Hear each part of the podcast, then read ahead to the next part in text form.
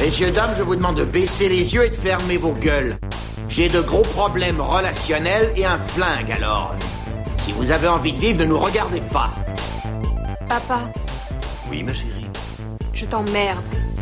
Eh bien, au moins, tu es cohérente. Seulement tu es, tu resteras une connasse. Si tu te pointes encore, tu peux être sûr que tu repars avec la bite dans un Tupperware. Chaque patate a sa dose d'héroïne. Pas de l'amidon, d'héroïne. Toi, tu commences à me baver sur les rouleaux. Bonjour et bienvenue dans Nanarland le podcast, le podcast des mauvais films sympathiques, un podcast où vous le savez, on ne s'intéresse qu'à l'échec cinématographique le plus complet, qu'au désastre sur pellicule, bref à tout ce qui n'a pas fonctionné sur grand écran.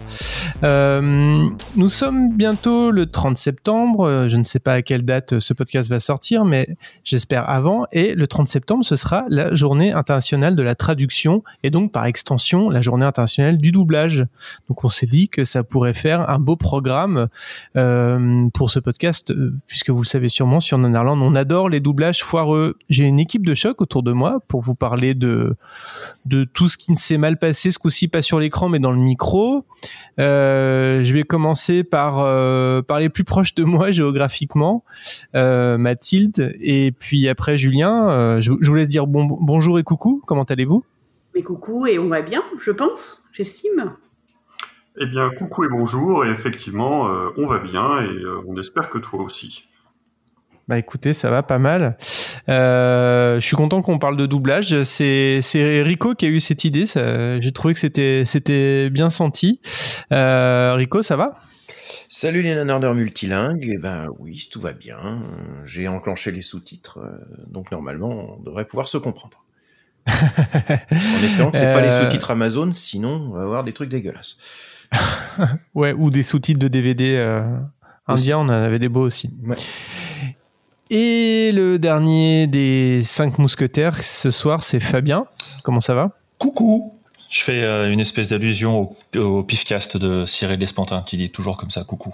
Et du coup, je le copie. coucou Bref, euh, non, non, ça va très très bien. euh, Et toi, Martin, tranquille? Oui, oui, bah très bien. Je suis content d'être avec vous pour pour, abo- pour aborder ce sujet. Bah oui. Je, sais ce que vous avez, je sais ce que vous avez préparé. et Je sais que le, le programme est chargé, donc euh, je propose donc qu'on s'y mette tout de suite, si vous êtes d'accord. Eh ben tout à fait. Rico, euh, Oui. toi qui as trouvé le thème de l'épisode, j'ai envie de dire, et si tu commençais? Bah pourquoi pas, euh, effectivement, oui. Euh, donc euh, ben, j'ai cherché un, un film avec un, un doublage un peu un peu catastrophique, un, un mauvais film de façon globale. Donc j'ai choisi Mulan. Le Disney. Ah, il y a eu un Disney? Bah apparemment, ouais. Ah bah ça expliquerait alors. Attends, je vérifie. Ah ouais, en 98. Ah ben ça expliquerait pourquoi il y avait autant de dessins animés de Mulan en 98. Ah non, moi je pensais à la légende de Mulan, c'est la version que j'ai vue moi. C'est Ah, c'est Rico, Rico Oui. il a deux doigts de faire la blague sur le péril jaune. À deux doigts. Oh, tout à fait. Non, mais en plus, là, c'est, là, c'est plutôt le péril blanc parce que c'est censé être un, un film hollandais, mais en fait, en cherchant un peu, euh, le, la, la version que j'ai trouvée, là, c'est une version serbe. Je crois qu'on n'avait pas fait de film de Serbie.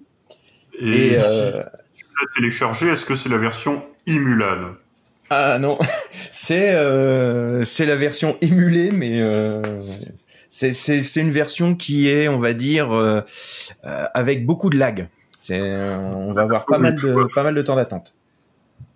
une chronique qui va faire des émules en tout cas. Voilà, tout à fait. Euh, donc oui, puisque ce film est signé d'un certain Darko Per- Perovic et euh, l'équipe technique euh, semble majoritairement serbe, même si le résultat final ressemble plus à un enfant de kosovar.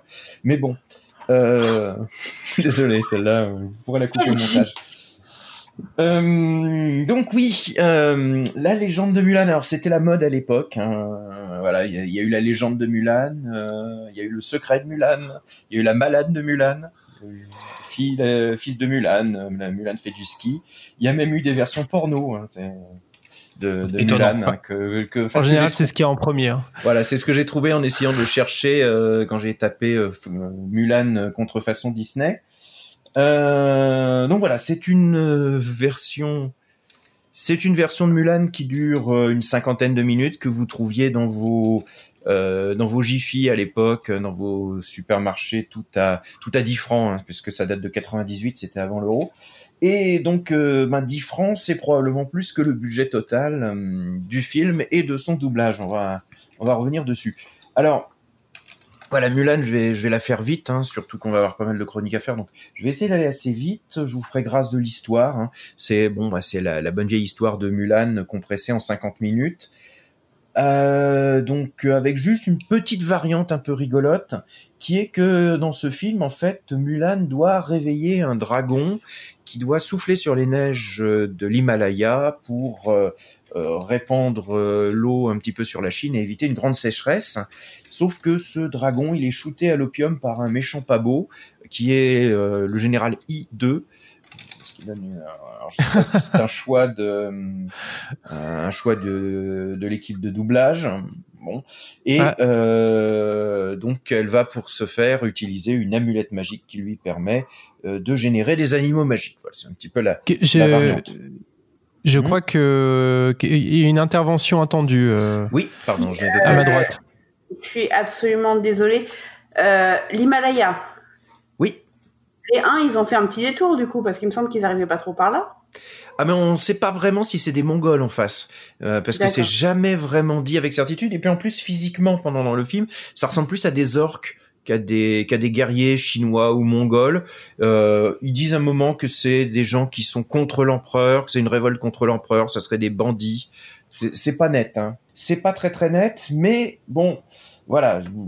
Le, le film fait ses 50 minutes réglementaires et il est d'une lecteur savamment étudiée. Alors c'est un mélange de 2D traditionnel avec euh, quelques effets euh, par ordinateur, parce qu'on était au début de la 3D assez mal intégrés. C'est souvent maladroit, les perspectives sont jamais respectées, les proportions sont hasardeuses. Bref, on est dans le cheapo, on est dans le dessin animé premier prix, et même pour avoir un peu comparé avec des Mondovision, hein, puisque Mathilde nous avait quand même régalé déjà avec des films de chez Mondovision, bah c'est le niveau en dessous. Alors, niveau en dessous, pas en démence scénaristique, mais en qualité de l'image. Ça saccade. Et alors, le top, c'est quand même, j'ai carrément le DVD, hein, parce que moi, je, je mange, vous, vous le trouverez éventuellement sur YouTube si vous cherchez un peu. Moi, je mange pas de ce pain-là. euh, j'ai le DVD. Et dans le DVD, qui est le DVD euh, euh, officiel, hein, l'image bave et on a les effets de peigne quand les personnages se déplacent. Donc, ça vous dit, ça vous dit la- l'absence de, d'ambition, y compris chez les distributeurs qui ont sorti ce truc-là? Ce qui devrait expliquer un petit peu le doublage. Par rapport à Dingo Pictures, où est-ce qu'on se situait? On a un cran au-dessus parce que c'est pas aussi laid que Dingo Picture. On sent alors d'autant que euh, bon, je vais aller assez vite, mais le j'ai comme d'habitude j'ai regardé un petit peu ce qu'ont fait les les responsables, notamment ce euh, ce Darko Per- Perovic. Euh, il est devenu dessinateur de BD, plutôt pas mauvais puisqu'il travaille notamment en France euh, pour les éditions Soleil. Il a fait des des séries comme euh, Alamo, Dr Watson, et il a un bon trait de, de plume. Donc je pense que c'était un débutant à l'époque qui a fait un pur travail alimentaire avec euh, des, des temps pour pouvoir bosser absolument dégueulasse, pour pouvoir sortir en 98 euh, en même temps que le, que le Disney. Bref, du mockbuster à bas coût, ce qui on peut s'en sortir et après avoir une vraie carrière d'artiste, parce que la plupart des gens qui sont qui sont impliqués, dont on a pu retrouver le nom, ils ont plutôt fait des carrières d'artistes en, Serbie, euh, dans, l'art déco, dans la BD, des choses comme ça. Donc voilà, ça, devait être du travail de commande. Bon, euh, le résultat est très très laid. Euh, comme on dit, hein, l'animation normalement c'est 24 images secondes, et là on est plutôt quand même une image toutes les 24 secondes, avec notamment ce, ce truc de, de zoomer dans l'image. hein, c'est beaucoup fait dans l'animation japonaise, mais là ils ont ils ont repris cette tactique. hein, on prend une- on prend une, une image et puis on zoome dedans lentement, très lentement, de manière à, à gratter tout ce qu'on peut. Donc voilà, ça c'est on va dire la partie on va dire dessin, la partie technique. Moi je voudrais La partie visible de l'iceberg, en fait. voilà. Mais comme on va s'attaquer plutôt au doublage, dès comme ça, il y en a des pleines brouettes, des dessins animés moches euh, à, bas prix. Donc pourquoi celui-là? Eh ben parce que il y a un petit doublage magique. Il y a, ce petit, ce petit supplément d'âme, ce petit quelque chose qui vient de l'équipe française qui a bossé sur le doublage. Et je voudrais rendre hommage à la fois aux, aux distributeurs euh, qui ont eu le courage, il faut pas hésiter à le dire, à donner leur chance à des petits jeunes qui débutent et qui visiblement n'avaient pas beaucoup d'expérience dans le travail de, doublage. Euh, et là, euh, bon, je vais, quand même commencer un petit peu à vous faire écouter une première scène. Euh, alors, je, remets le contexte rapidement. On est au début du film et on a donc Mulan avec sa famille, avec sa mère, qui vient servir à manger et qui vient écouter les conseils de son père, euh, grand général, puis de sagesse.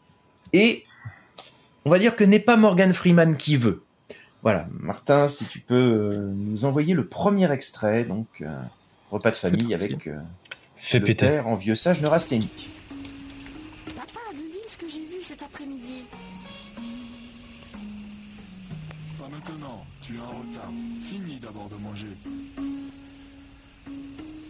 Adore s'amuser dehors avec ses petits copains.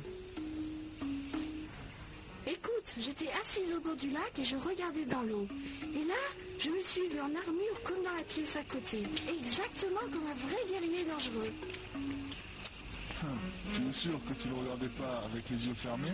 Mais c'était vrai Tu sais, Mulan, il y a des années, mon père m'a dit une fois un très vieux proverbe chinois. Quand tu attends un cheval, ton cœur même se met à battre au rythme de ses sabots. Ils sont sous, ils sont sous Tranxène quand même. Exactement, ouais. Donc voilà, on- Ouais, putain, la vache, on dirait là, c'est la dépression, quoi. c'est la dépression. Et en fait, tout- tous les, la, la plupart des acteurs du film sont Je comme ça. en dépression. Ouais. Ah bah oui. oui Non, non, mais c'est. Ah mais je peux comprendre aussi. Hein, moi, moi aussi j'ai vu Indiana Jones 4. hein, forcément, Ouais, la dépression voilà. je connais. Euh, mais euh, là en fait le truc c'est que euh, tous les acteurs visiblement ils avaient le choix entre faire attention à leur diction ou mettre de la conviction dans ce qu'ils allaient faire. Et comme c'est pas des professionnels, ils pouvaient pas faire les deux. Donc ils, la diction est impeccable, ils prononcent bien toutes les syllabes, ce qui sera pas forcément le cas de tous les doublages qu'on a entendus. Mais par contre, tout est d'une platitude avec des gens qui savent absolument pas interpréter leur euh, personnage. Donc on, est dans cette atmosphère un peu flottante, perpétuelle, avec ce doublage neurasthénique, avec euh, donc euh, bah, ces ces acteurs qui savent visiblement pas jouer, qui sont pas des acteurs professionnels, j'ai pas leur nom, je sais pas qui ils sont. Euh, j'ai jamais trouvé d'autres doublages de cette équipe-là. Je pense que c'est des gens qui ont peut-être, euh, alors peut-être que ça a été euh, doublé, je sais pas trop où. Il y a comme un petit accent. Je me demande si ça n'a pas été peut-être doublé au Maghreb. Euh, bon, en tout cas, je ne sais pas, mais ces gens, ils sont pleins de bonne volonté, mais ils savent pas jouer. Et c'est pas renforcé par l'extraordinaire travail de sound design qui a été effectué par l'équipe technique du film. Et je voudrais qu'on passe le deuxième extrait et que vous écoutiez bien en pensant que c'est un concours de tir à l'arc et donc que vous allez entendre euh, le bruit des flèches interprété au synthé. Et euh, bah là, euh, je crois que on est véritablement avec l'art du. Enfin, à part Tenet, peut-être, on ne peut pas aller plus loin dans l'art du sound design. Allez, braves, allez, venez, grands guerriers. Venez tenter votre chance. Seul le meilleur tireur gagnera un prix. Hé, bande d'idiots, c'est pas moi la cible.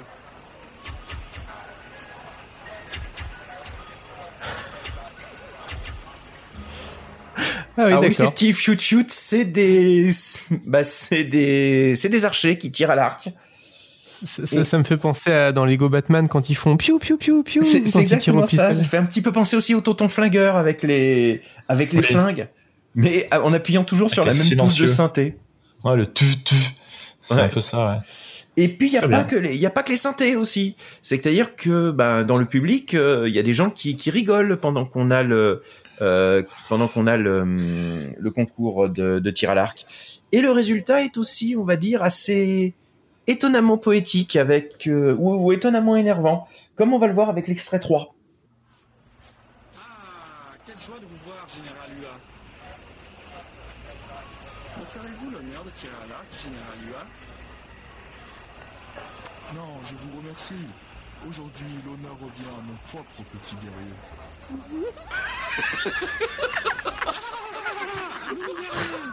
Certainement tirer avec des baguettes.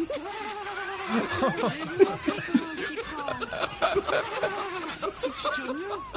Ouais, quand même.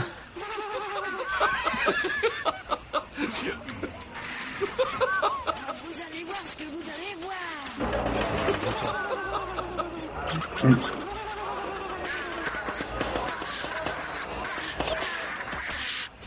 Donc voilà, on est.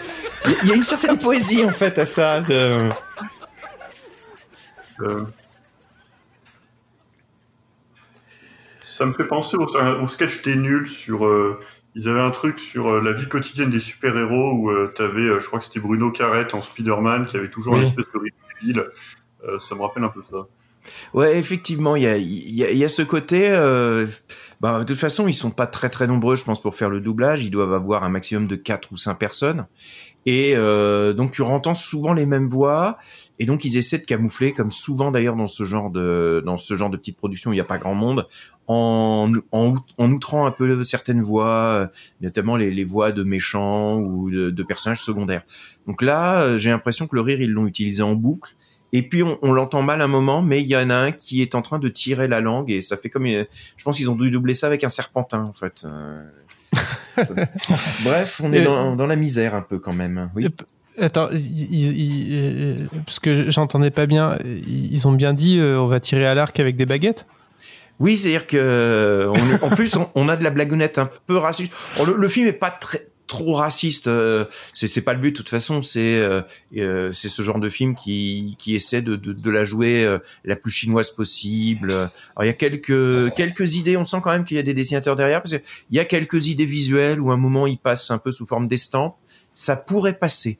Il y a, y a, allez, on sauvera une ou deux images à la fin où ils ont dû utiliser les filtres Photoshop pour donner ça, pour donner des, des allures d'estampes. euh, euh, bon, mais voilà, on est, on est quand même sur une production bas de gamme. Je vais pas m'étendre euh, euh, de, de façon infinie sur ce film, hein.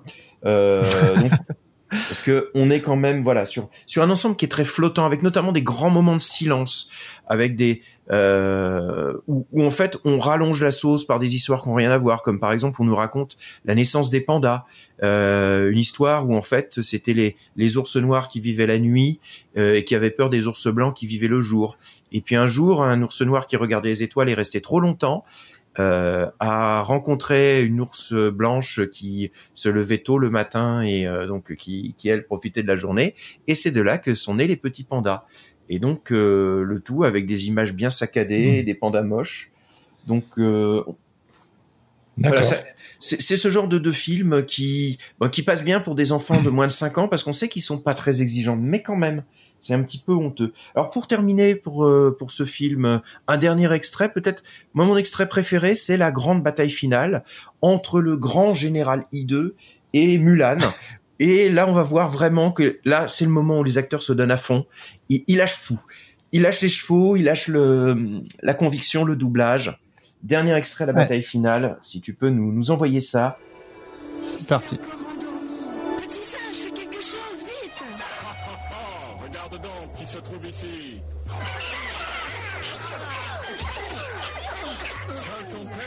C'est c'est pas des gobelins, c'est les Chinois. Cette horrible fille Rampez, rampez.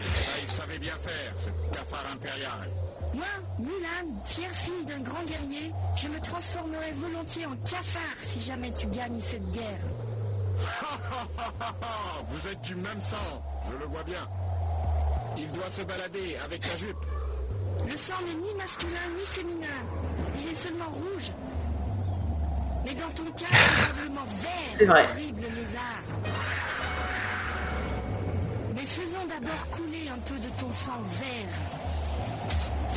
Je raconterai à ton père comment tu. Pourquoi pas Tu devras d'abord me tuer, ordure. Prends ça L'action de l'aventure. Donc Fabien rouge comme Oui, comme un soleil couchant sur la Méditerranée. C'est, Michel Sardou. Enfin, voilà. Didier Barbelivien, Michel Sardou. Euh... Oui, me lance pas sur Michel Sardou, parce que sinon on va en avoir pour deux heures et on va, Et on va jamais, je vais jamais pouvoir m'arrêter. Excuse-moi, Richard. pre- prenez une chambre hein, dans ce cas-là. euh, faites, faites vos cochonneries ensemble avec Michel Sardou. Mais bon, euh, il y, a, il y a un podcast à continuer là, s'il vous plaît, messieurs. C'est vrai. Donc voilà, c'était pour rendre hommage un petit peu à tous ces films d'animation mal doublés euh, et qui euh, bah, sont super rentables hein, parce que j'ai retrouvé un petit peu en cherchant des versions un petit peu partout, version norvégienne sur le net si vous cherchez, version anglaise, norvégienne, euh, espagnole, etc. La version française est quand même bien ratée et les images en plus étaient recyclées dans des jeux pour enfants PS1 et PS2. Donc rien ne se perd et tout se rentabilise. Et je suis à peu près certain que ce truc qui a pas dû quand même coûter bien bien cher à fabriquer a été une belle opération financière euh, au total. Et donc, si ça a permis de faire vivre quelques petits jeunes euh, en CDD, en stage troisième de doublage, eh ben, au moins c'est déjà ça. ça. Ça a permis un petit peu de d'initier certaines personnes au doublage. Si ça se trouve, euh, ils ont pu faire carrière après. Bon, pour le bien du doublage, j'en suis pas, j'en suis pas certain et je souhaite pas forcément. Mais voilà, c'était ma petite contribution, tout en douceur, un petit démarrage tout en douceur dans le monde merveilleux du doublage approximatif. Bah, merci Rico. Euh, et Rico, euh, je voulais te remercier parce que je sais que tu t'es, euh, tu t'es euh, forcé à regarder la version porno pour voir s'il y aurait des choses rigolotes à en sortir ou pas. Alors c'était Et- plus à en rentrer que vous pas, mais euh, effectivement, euh, euh, oui, bah tu sais, si c'est pour la science, moi tu sais, je me sacrifie. Et, d'ailleurs, tu le fais à chaque fois, à chaque à- à épisode, chaque tu, fois. vérifies- tu, tu regardes toutes les versions porno Toutes les des films dont versions, on va le parler Whitefire pour porno. vérifier s'il n'y a pas un truc rigolo à sortir. Mon regret, c'est que pour l'instant, il n'existe. Je n'ai pas encore trouvé de Devil Story porno. Mais par contre, j'ai trouvé des films de ninja porno. Donc voilà. Mais je ne désespère pas. Et des films de requins Il y en a, il y en a au moins deux. Euh, Il y a une version porno que j'ai déjà chroniquée, euh, qui avait été fait par Hustler, euh, vraiment version porno de des Dents de la Mer, qui est étonnamment fidèle aux Dents de la Mer, puisque en fait ils reprennent vraiment l'histoire du Dent de la Mer, des Dents de la Mer, sauf que ben ils intercalent des scènes, des scènes porno, puisque la biologiste Hooper est incarnée non pas par un homme mais par une femme, donc ce qui permet de faire et la mère aussi. Donc, ce qui permet de faire des, des scènes un peu rigolotes. Et il existe aussi un, un que j'ai pas encore chroniqué, que je suis pas prêt de chroniquer, qui s'appelle Dick Shark. Avec un type qui a un requin, enfin, qui a une Oui. tube en forme de requin. On a eu un extrait, je crois, Et le film est super glauque. C'est, c'est, Bon, moi, c'est si- si- vraiment du porno glauque. euh. Si, si tu fais des, si tu fais des apartés sur les films de requins, Richard, euh, je suis obligé de mentionner que Michel Sardou a écrit une chanson qui s'appelle Requin Chagrin. Tout à fait. Et qui chante avec Mary Dark. Bon, on va vous laisser faire vos podcasts. avec, avec Mathilde et Martin, on va revenir sur, euh, sur le nanar. tout à fait, tout, à fait. Non, c'est pour ça. Tout, on va... tout se rapporte au tout tard à Michel Sardou, sachez-le. Voilà. Si tu le dis. Bah, Bah, est-ce que- j'ai moins de 50 ans, donc je sais pas trop qui c'est. Ah, c'est vrai. je relèverai pas. Et- Bon, Tu est-ce que, est-ce que quelqu'un Julien veut ajouter qui Oh mon dieu. Qui- Mais on, on- on le pardonne. Euh, est-ce que est-ce que quelqu'un veut ajouter quelque chose avant qu'on passe à la suite? Oui, juste que Rico il dit que euh, c'est un film qui peut à la limite être euh, visionné par les enfants parce que bon, ça reste d'une facture euh, quand même euh, un peu mieux que les Dingo Pictures par exemple. Il faut quand même bien euh, montrer du doigt euh, l'irresponsabilité des parents qui achètent des choses pareilles à leurs gosses quand même. Euh, c'est- visible par des enfants, mais euh, ça, ça n'enlève en rien la responsabilité des parents qui achètent ça euh, et qui le montrent à leurs enfants et, et qui les laissent devant surtout. Je, je veux bien plaider l'erreur. Tu peux te faire avoir sur une jaquette, tu es pas trop au courant, les grands-parents qui achètent ça pour leurs petits-enfants, ils entendent sortir de la sortie de Mulan de Disney, ils voient un Mulan, ils pensent que c'est le même. Mais une fois que les parents mettent ça devant les enfants et ils voient le carnage, euh, au bout d'un moment, euh, t'sais, c'est comme les films trop violents, quoi. Où faut éteindre la télé, les envoyer dans leur chambre et leur faire lire un bouquin. Ouais, Faut alors pas- faut pas les laisser devant ça, quoi. Pour avoir Ouais. revu, pour avoir revu des épisodes de, pour avoir revu des épisodes de Capitaine Flamme euh, de- dernièrement, euh, l'enfant s'embellit tout, hein, parce que je peux te dire que euh, l'animation des très vieux dessins animés japonais et notamment de Capitaine Flamme. Ah oui, Capitaine Flamme, je- c'est très bien. Mais Capitaine Flamme, ça a quasiment 20 ans d'écart. Ah ouais, par mais- rapport à Mulan. Et Capitaine Flamme, au moins. Non, mais je vois ce que tu veux dire, je suis Ouais, d'accord ouais, avec toi. Mais Capitaine Flamme, euh, au moins, c'était quelque chose de, de, de qualité pour l'époque. Ah oui, Alors que là, en, en sortie, euh, quoi, c'est le dessin animé que tu m'as dit, à mon avis, c'est 98, c'est ça? 98, oui, bien ouais, sûr. c'est l'époque, de, je pense, de bah, sortie. Ouais, voilà. Ils Il ont sorti surfait. en même temps que Mulan, ouais. Là, tu vois vraiment, c'est un truc de, de, de malandrin, quoi. C'est Bah, vraiment. après, je de- sais, ne l'ayant pas, vu pour ne, ne l'ayant pas vu pour l'instant, je ne sais pas s'il est meilleur ou moins bien que la version live de Mulan qui vient de sortir. En tout cas, il n'y a pas le même budget. Mais dans le genre margoulin et j'essaie de faire un truc hyper commercial entre les deux, je ne sais pas lequel est le plus putassier. Mmh, oui. Peut-être un truc qu'on pourrait euh, développer aussi, c'est euh, tu, tu soulignais une chose, c'est que dans ce film, tu avais vraiment l'impression, toi, que les doubleurs n'étaient pas des comédiens professionnels. Et on peut peut-être prendre cette opportunité pour euh, parler un peu du mauvais doublage et de comment est-ce qu'il est fait. Parce que moi, je le dis tout net, le- je sais pas comment euh, faire un bon, enfin doubler bien un film. Euh, par contre, à Nanarland, on a quand même une certaine expérience de comment sont nés les mauvais doublages. Donc, euh, euh, peut-être soulever un coin du voile et expliquer comment, par exemple, c'est pas du tout rare que effectivement des films soient entièrement doublés en français par des gens qui ne sont pas des comédiens, qui ne sont pas du tout des professionnels du doublage, mais qui sont des gens pris au hasard dans la rue. Comment ça arrive? Bah en fait, euh, pour prendre un exemple qu'on connaît, je suppose que les gens qui nous écoutent sont un peu au courant de tout ce qui est les films de ninja qui ont envahi les vidéoclubs dans les années 80. Euh, ces films de ninja venaient tous plus ou moins de la même boîte de production qui, avant d'être une boîte de production de films, était en réalité une boîte de doublage euh, de films euh, chinois euh, pour le marché euh, pour le marché occidental. Donc ils doublaient les films en français et ils les exportaient. Euh, et parce que quand, dès, dès lors qu'un film euh, a été doublé dans, euh, dans la langue du pays, euh, il prend énormément de valeur aux yeux des distributeurs. Un distributeur ne va pas acheter un film euh, en, en langue chinoise. Par contre, même si c'est une merde, mais qu'elle est doublée en français, il peut l'exploiter tout de suite. C'est tout de suite de l'argent dans, dans ses mains. Euh, donc, il va trouver preneur. Et donc, comment est-ce qu'on fait pour doubler en français dans un petit territoire comme Hong Kong où vous n'allez pas avoir énormément de d'acteurs francophones capables d'assurer un doublage d'un film Eh ben, on s'emmerde pas à prendre des acteurs. Euh, N'importe quel routard euh, ou expatrié qui parle français, ben pas de problème, euh, tu, tu vas doubler un film et on va te donner euh, six- euh, 300 dollars pour le pour le faire. Plus, tu peux dormir dans le bureau et on te file et on te file une soupe et on te Et un une sandwich. soupe, une full soupe et un sandwich. Et voilà, maintenant tu vas doubler notre film.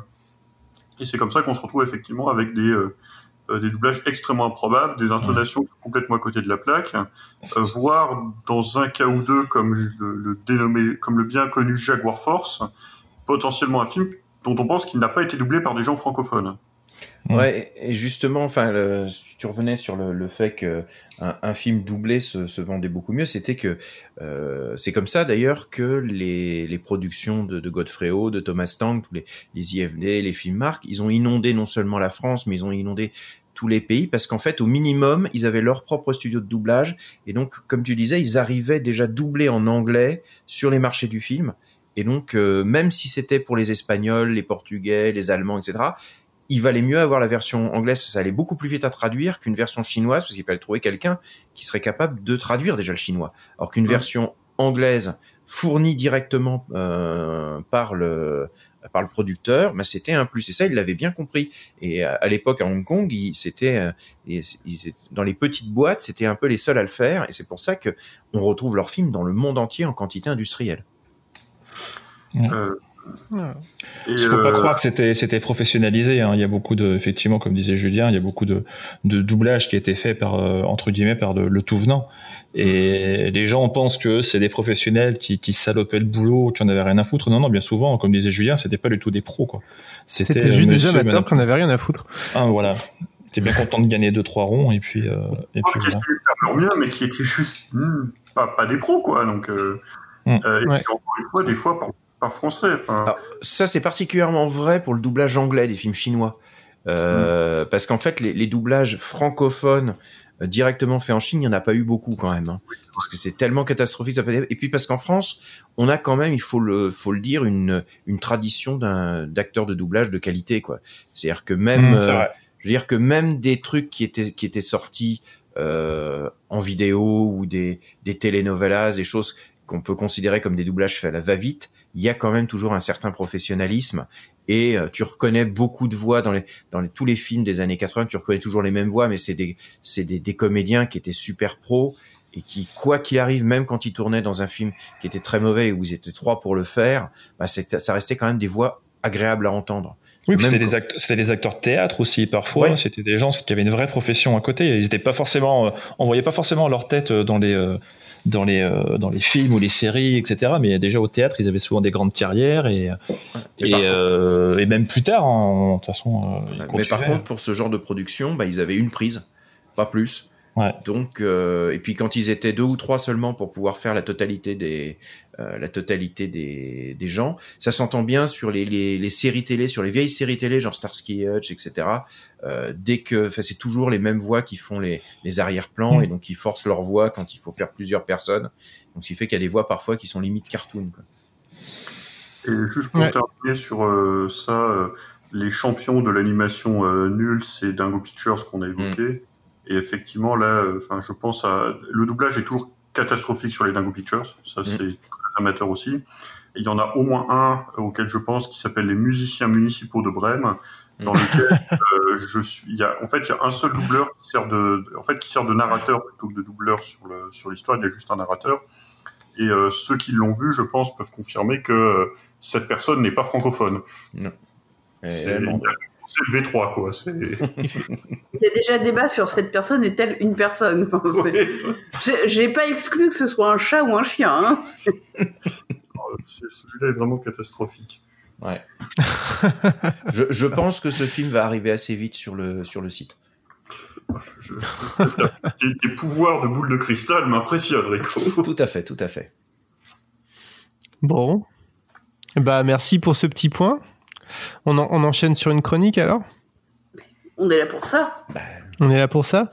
Euh, Peut-être Julien, ça peut être pas mal si tu, si tu enchaînes. Eh ben, écoutez, avec plaisir. Euh, donc, euh, moi, je me suis, enfin, je pense qu'il faut effectivement savoir se poser la question de euh, comment réussir son doublage. Et en fait, euh, le procédus pour euh, un doublage réussi est relativement simple. Le plus important, c'est le rétroviseur. Il faut d'abord s'assurer qu'il n'y a pas de danger euh, derrière soi, ne pas oublier l'angle mort, vérifier que personne n'est en train de vous doubler euh, eux-mêmes. Euh, vérifier bien sûr qu'on a devant soi la visibilité nécessaire pour dépasser le véhicule, et puis bien sûr à la fin euh, signaler son intention avec son clignotant. Bon, cette blague Ah, ça valait vaseuse, plus qu'un hum quand même. cette blague vaseuse étant passée, euh, Tu as, parler tu de- as perdu 4 points sur ton permis de van, euh, Nanarland. Cette blague étant passée, je vais vous parler d'un film qui s'appelle Dumbbells, un film américain de Christopher Livingstone, sorti en 2014, avec des acteurs qui s'appellent Brian Doley, Hoyt Richards, Mircea Monroe et Fabio. Et on reparlera de Fabio, je vous le dis tout de suite. Dumbbells, euh, si vous ne connaissez pas le mot en anglais, en fait, ça désigne des, des haltères. Mais il y a un jeu de mots sur le fait de dumb, euh, stupide, euh, cloche, euh, enfin, c'est, un jeu de mots, quoi, qui existait déjà et qui là, en fait, euh, euh, est pour, euh, est assez approprié pour une comédie, euh, une comédie un peu, un peu bêtasse, euh, comme on va le voir. Exactement, pour les sportifs chez nous, ce sont les petits haltères à main, en fait. Voilà, c'est, oui, c'est pas les que- gros, celle pour que un bras, en fait. c'est, des trucs qu'on tient à bout de bras, c'est pas les, c'est pas les, les- ce, ce à quoi on fait de l'haltérophilie. Euh, les nanars de doublage, euh, pour l'avoir fait, c'est très difficile à chroniquer à l'écrit. Par contre, dans un podcast, c'est beaucoup plus fastoche. Donc en fait, je vais pas trop me fouler, je vous le dis tout de suite, et on va tout de suite passer l'extrait numéro 1 de Dumbbells.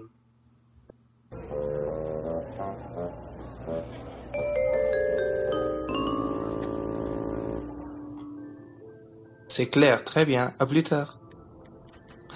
Très bien, Monsieur Lang. Donc, oui, ici. Euh, ça c'était mon patron au téléphone. Euh, désolé que c'est pris si longtemps. Ce n'est pas juste votre affaire. J'ai un procès pour harassement sexuel contre moi. Bref, vous voyez, les filles sont folles. En rien.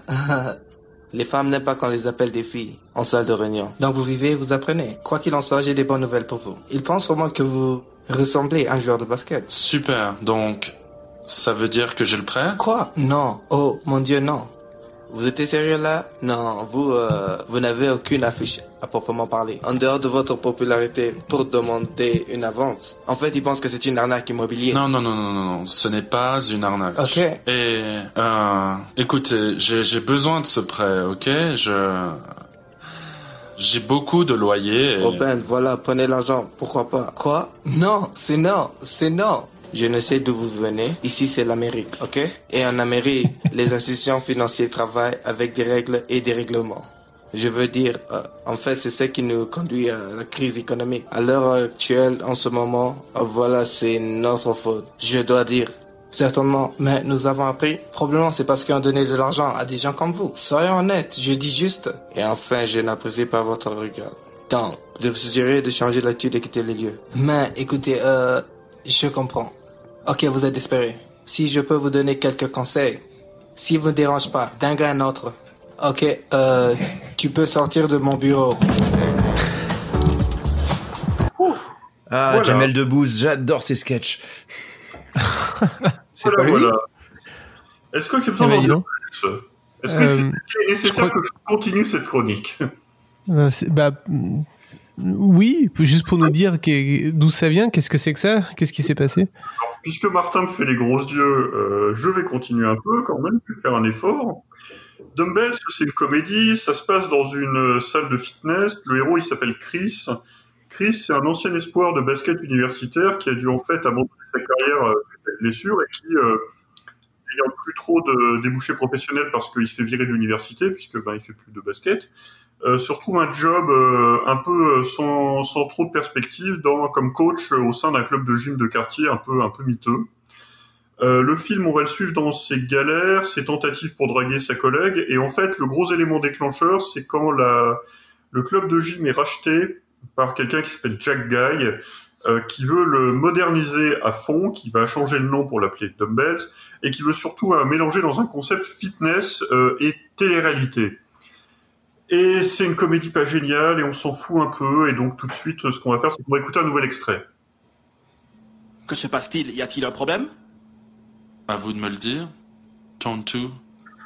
Adriana ne m'a jamais aimé. Elle m'a dit qu'elle m'aimait, mais elle ne m'a jamais aimé. Elle est partie pour une séance de photos, elle n'est jamais revenue.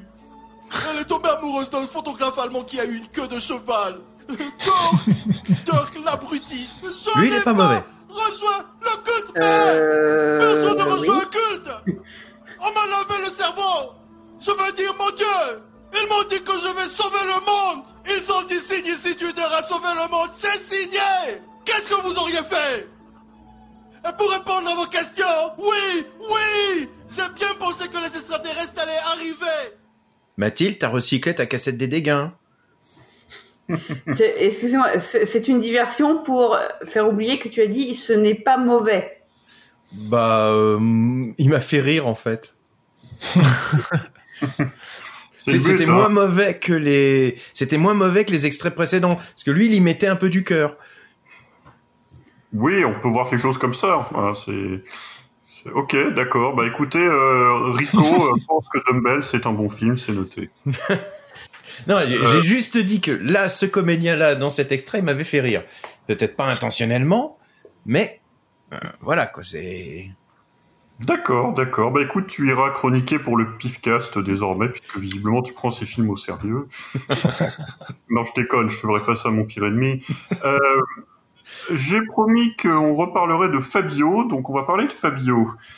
Euh, car je sais que dès que j'ai évoqué son nom, certaines de nos auditrices et certains de nos auditeurs ont senti une sensation étrange, comme une chaleur qui se répand depuis le creux de leur rein et envahit tout leur corps d'une se- sensation qui mêle surprise et excitation. Agent Acapulco. Oui. Fabio, de son vrai nom Fabio Lanzoni, en fait, c'est l'égérie de pratiquement toute l'industrie des romans à l'eau de rose des années 80. Euh, à l'époque, on disait de lui que c'était l'homme le plus sexy de l'univers. Et pour vous le décrire, Mathilde, en tant que femme, je vais donc te demander de nous décrire Fabio sur ces images que je t'envoie de, euh, de, de, de couverture de livres sur lesquels il apparaît. Euh, c'est c'est étrange parce que c'est comme si vous mêliez euh, effectivement toutes les couvertures de romans pulp, mais absolument toutes, en, en un même mec. Euh, caricature de pompier nazi avec les cheveux longs. Enfin, c'est c'est vraiment oui la statuaire euh, communiste, mais qui ferait du surf euh, à, à Tahiti quoi. C'est assez. euh, je pense que voilà, c'est le gars que Bryce Nice voudrait être. en fait, je pense que c'est effectivement la meilleure définition possible. euh, c'est Fabio, donc euh, qui est mannequin à l'origine et qui ensuite a fait effectivement une petite carrière, alors d'auteur d'abord, car Monsieur a écrit des livres à l'eau de rose, pas tout seul. Euh, et les, ensuite, les photos me font un peu douter qu'il sache écrire. hein. Et puis euh, effectivement d'acteur. euh, alors parfois, alors dans l'agence Acapulco, je sais pas quel rôle il jouait, mais après il est apparu dans Il jouait le rôle de. Fabio. Ouais, c'est ça. Il, il jouait son propre rôle, il passait de temps en temps, c'était la caution, euh, parce que comme ils étaient censés être dans un hôtel où il y avait des stars qui passaient, et euh, de temps en temps il était là dans l'épisode, et puis il était juste là en tant que Fabio. Bah, c'est pareil en fait dans ce film-là, il joue son propre rôle. Euh, et je crois que dans d'autres trucs dans lesquels il est apparu, il jouait son propre rôle. Donc en fait, voilà, il, fait, un peu d'auto, il a fait un peu d'auto-parodie dans les années 2000. Je crois qu'il est aussi dans Emek, elle est où ma. Euh, et alors, si vous voulez vous taper des barres de rire, enfin comme on vient de le faire avec Mathilde, cherchez Fabio Book Covers dans Google, vous verrez, c'est vraiment très drôle. Dans Dumbbells, il joue le présentateur de l'émission de télé-réalité qui est donc euh, lancée dans ce club de fitness. Euh, c'est le Denis Brognard ou le Stéphane Rothenberg de l'émission. Et un running gag du film, c'est qu'à chaque fois qu'il entre dans une pièce, à l'écran, il y a un gros plan sur les shorts et les culottes des femmes présentes où apparaît spontanément une tache d'humidité. Oh, c'est fin, c'est très fin. Ouais. Il y a une raison pour laquelle j'ai pas plus parlé de- du film lui-même hein, et que je me suis resté sur la, la surface. Euh, et pour se laver le cerveau de ce que je viens de vous raconter, on va tout de suite écouter un, nouveau, un nouvel extrait avec le doublage, le doublage de Fabio, euh, justement, et d'autres. euh. Fabio, c'est celui qui a un accent prononcé indéfinissable. Ok les gars, amusons-nous un peu. C'est temps de nous amuser, mais le plus important, ne faites pas des bêtises. On ne peut pas faire ça. C'est la télévision. Les filles doivent porter des sous-vêtements. Et tu fous. This is crazy. A, E, I, O, U. Es-tu prêt, Fab? Oh oui, donne-moi juste une minute.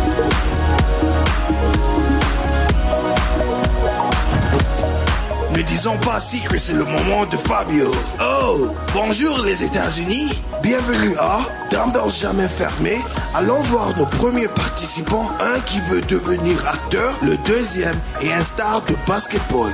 Ils doivent garder leur position comme s'ils faisaient des claquetés. Pas le droit de s'arrêter, pas le droit de se lever. Et allez-y. Ben voyons. Vaste programme. Ouais, donc euh, ça c'est Dumbbells pendant une heure et demie. Euh, ça n'arrête jamais. Euh, le nanar de doublage, c'est un nanar qui a effectivement cette particularité que quand il est lancé, par définition, c'est tout le temps en fait. Euh, quand il est vraiment à ce niveau-là, chaque scène est transformée. En fait, le film peut être euh, ben, chiant, euh, mais euh, finalement, euh, il est transcendé parce que euh, on est toujours surpris. Enfin, là, vous voyez, il y a trois extraits qui étaient chacun dans un style finalement assez différent de doublage complètement raté. Ouais, complètement. Et alors, ce qui est intéressant sur Dumbbell, c'est qu'on va raconter un peu la jeunesse de cette, de cette VF hallucinante. Euh, Dumbbells, on l'a vu débarquer sur Netflix en 2016. Euh, apparemment, il a été d'abord repéré par quelqu'un qui avait le pseudo de LTIB Movies, mais j'ai pas réussi à retrouver. Euh, qui l'a fait connaître en partageant en fait euh, sa trouvaille sur Twitter et sur, sur Facebook, je suppose. Et très vite, les extraits ont fait le tour des réseaux sociaux, euh, provoquant un communiqué furibard en tant qu'officiel de l'Association des traducteurs et adaptateurs de l'audiovisuel. et euh, au bout d'un jour ou deux, euh, Netflix l'a retiré, mais pas avant que des héros inconnus n'en fassent un bon gros rip des familles qui depuis circulent et se trouvent facilement sous le manteau. Et si vous tapez YouTube Dumbbells, vous avez une compilation d'extraits, des meilleurs extraits en fait de ce, de ce doublage complètement délirant. Rappelons d'ailleurs le protocole si vous tombez sur un gros ratage des familles sur une plateforme SVOD. Surtout, surtout, vous ne le dites pas à Netflix ou à Amazon. Vous le signalez à nous. On est le temps d'aller récupérer le truc, d'aller faire des extraits avant qu'ils l'enlèvent, parce que Nous sinon, devons archiver. après, il faut qu'on archive quand même. Euh, Respectez notre travail. voilà. Euh, D'où vient ce doublage? Parce que, enfin, je pense que tout le monde voit que c'est pas normal. Enfin, il s'est passé un truc. C'est, en fait, c'est pas très clair.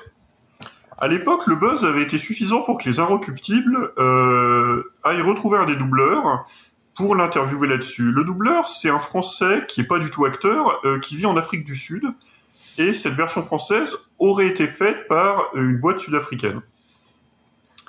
Euh, et dans le récit, alors vous pouvez retrouver l'article facilement à des Inrecuptibles, vous tapez Dumbbells Inrecuptibles, la personne dit que ça s'est fait dans une ambiance de pur amateurisme, que personne ne prenait ça au sérieux, qu'ils improvisaient les traductions euh, à la volée. Mais ce qui est, enfin moi je trouve ça bizarre cette histoire parce que ça s'est quand même fait en studio au sein d'une boîte spécialisée. Euh, les amateurs étaient rémunérés pour ça, donc euh, il y avait quand même un projet derrière.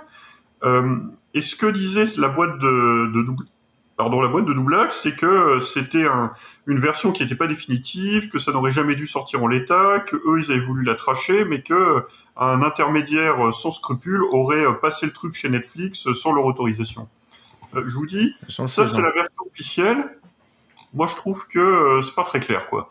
Euh, je comprends même pas comment ce truc a été réalisé en entier de A à Z. Quel était le but dans la démarche? Enfin, si le but c'est la fin, c'était de réaliser un doublage normal. Enfin, à quel moment il y a une étape où vous passez par ça, quoi? Euh, Je comprends pas. Euh, après, euh, il y avait quand même Netflix, contrairement à Amazon Prime qui met un peu tout et n'importe quoi sans forcément toujours qu'on ait toutes les versions. Netflix mettait un point d'honneur à, ne mettre que à mettre du, doublage systématique sur ses productions. Donc, pour vendre à Netflix un produit, on arrive en disant, bah, on a déjà le doublage français. De toute façon, personne va voir ce film, c'est du fond de catalogue. Voilà, ça. Je, je le vois un peu comme ça. Je sais pas ce que Mais penses. il me semble plus moi que Netflix en fait euh, a un catalogue de dingue, euh, mais qui te, enfin de films qui euh, que tu peux potentiellement regarder, mais qu'il ne te met pas en avant tant qu'il n'y a pas au moins les sous-titres dans ta langue. Mm. Déjà. Et, et en, comme si où t'as pas de VF, mais t'as au moins les sous-titres français, ce qui peut être bien, euh, voir directement une VF. Mais euh, à force de chercher dans l'algorithme, tu peux trouver des films déjà euh, complètement étrangers, mais qui sont ni traduits en français, ni sous-titrés en français, mais qui sont disponibles. Mais Ouais, l'algo fait qu'effectivement, il te propose quelque chose que tu es censé pouvoir regarder. Parce qu'il euh, s'agissait de faire du nombre. Au départ, euh, Netflix, fallait qu'ils aient du nombre dans le catalogue, quoi. Donc euh, tout, tout fait vendre et puis. euh, Oui, puis après tu peux annoncer un chiffre euh, complètement faramineux de, de sur ton catalogue. Hein. Tu peux facilement annoncer des 100, 200, 300 000 films. Mhm. Si c'est du fond de catalogue, effectivement, personne va les vérifier. Ça leur permettait aussi d'annoncer des, des, des chiffres complètement dingues, alors qu'en fait tout le monde sait que personne allait tout regarder. Quoi. Personne. Sauf Mais. Mais oui, je, peu pense ça. que ça joue beaucoup. En fait, il faut se rappeler qu'en 2016, ça paraît être une éternité, mais Netflix, à l'époque, venait de se lancer en France.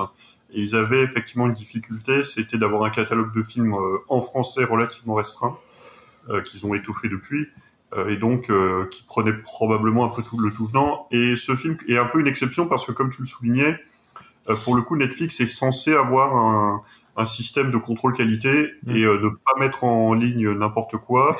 La règle, effectivement, c'est de privilégier des films qui proposent une VF, même si ensuite ils ont des. Je travaille pas chez Netflix, hein, mais euh, de ce qu'on voit de l'extérieur, ils ont des exceptions, soit sur probablement certains films d'auteur ou importants qui- qu'ils estiment pouvoir euh, proposer sans VF si elle n'existe pas.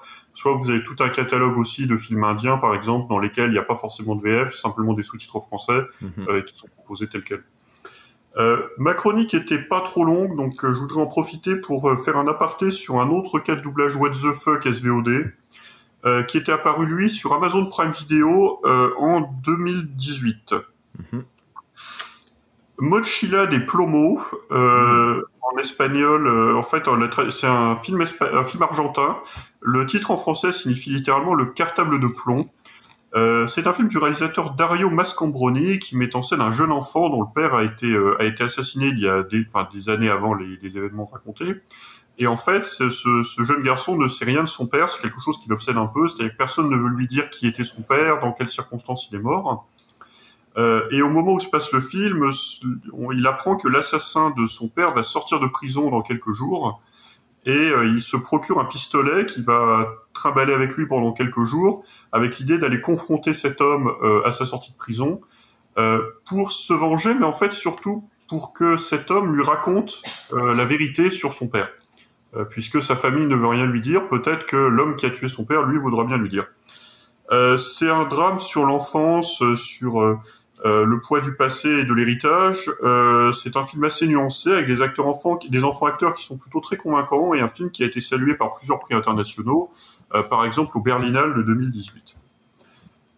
Autant de choses qui n'étaient pas du tout évidentes pour le spectateur français qui un beau jour sur Amazon Prime Video clique sur le titre emballage lourd et découvre ça qui est littéralement le début du film et son premier dialogue. Et Martin, je t'invite à passer donc euh, l'extrait qui est noté euh, Machila des Plomo. Mochila des Euh, Avez-vous que l'un? Ouais, l'homme. Quel est arrivé à votre genou? Vous êtes un idiot. Tu cassé. Qu'est-ce ce que vous savez? Donnez en arrière si vous ne voulez pas. Non, il a cassé le meunier. Voyez comment cela est un gonflement. Aïe, fils de pute. Allez voir un médecin. Allez vous faire foutre. Ne pas oublier de retourner les bouteilles. Vous partez? Oui, ma mère va me tuer.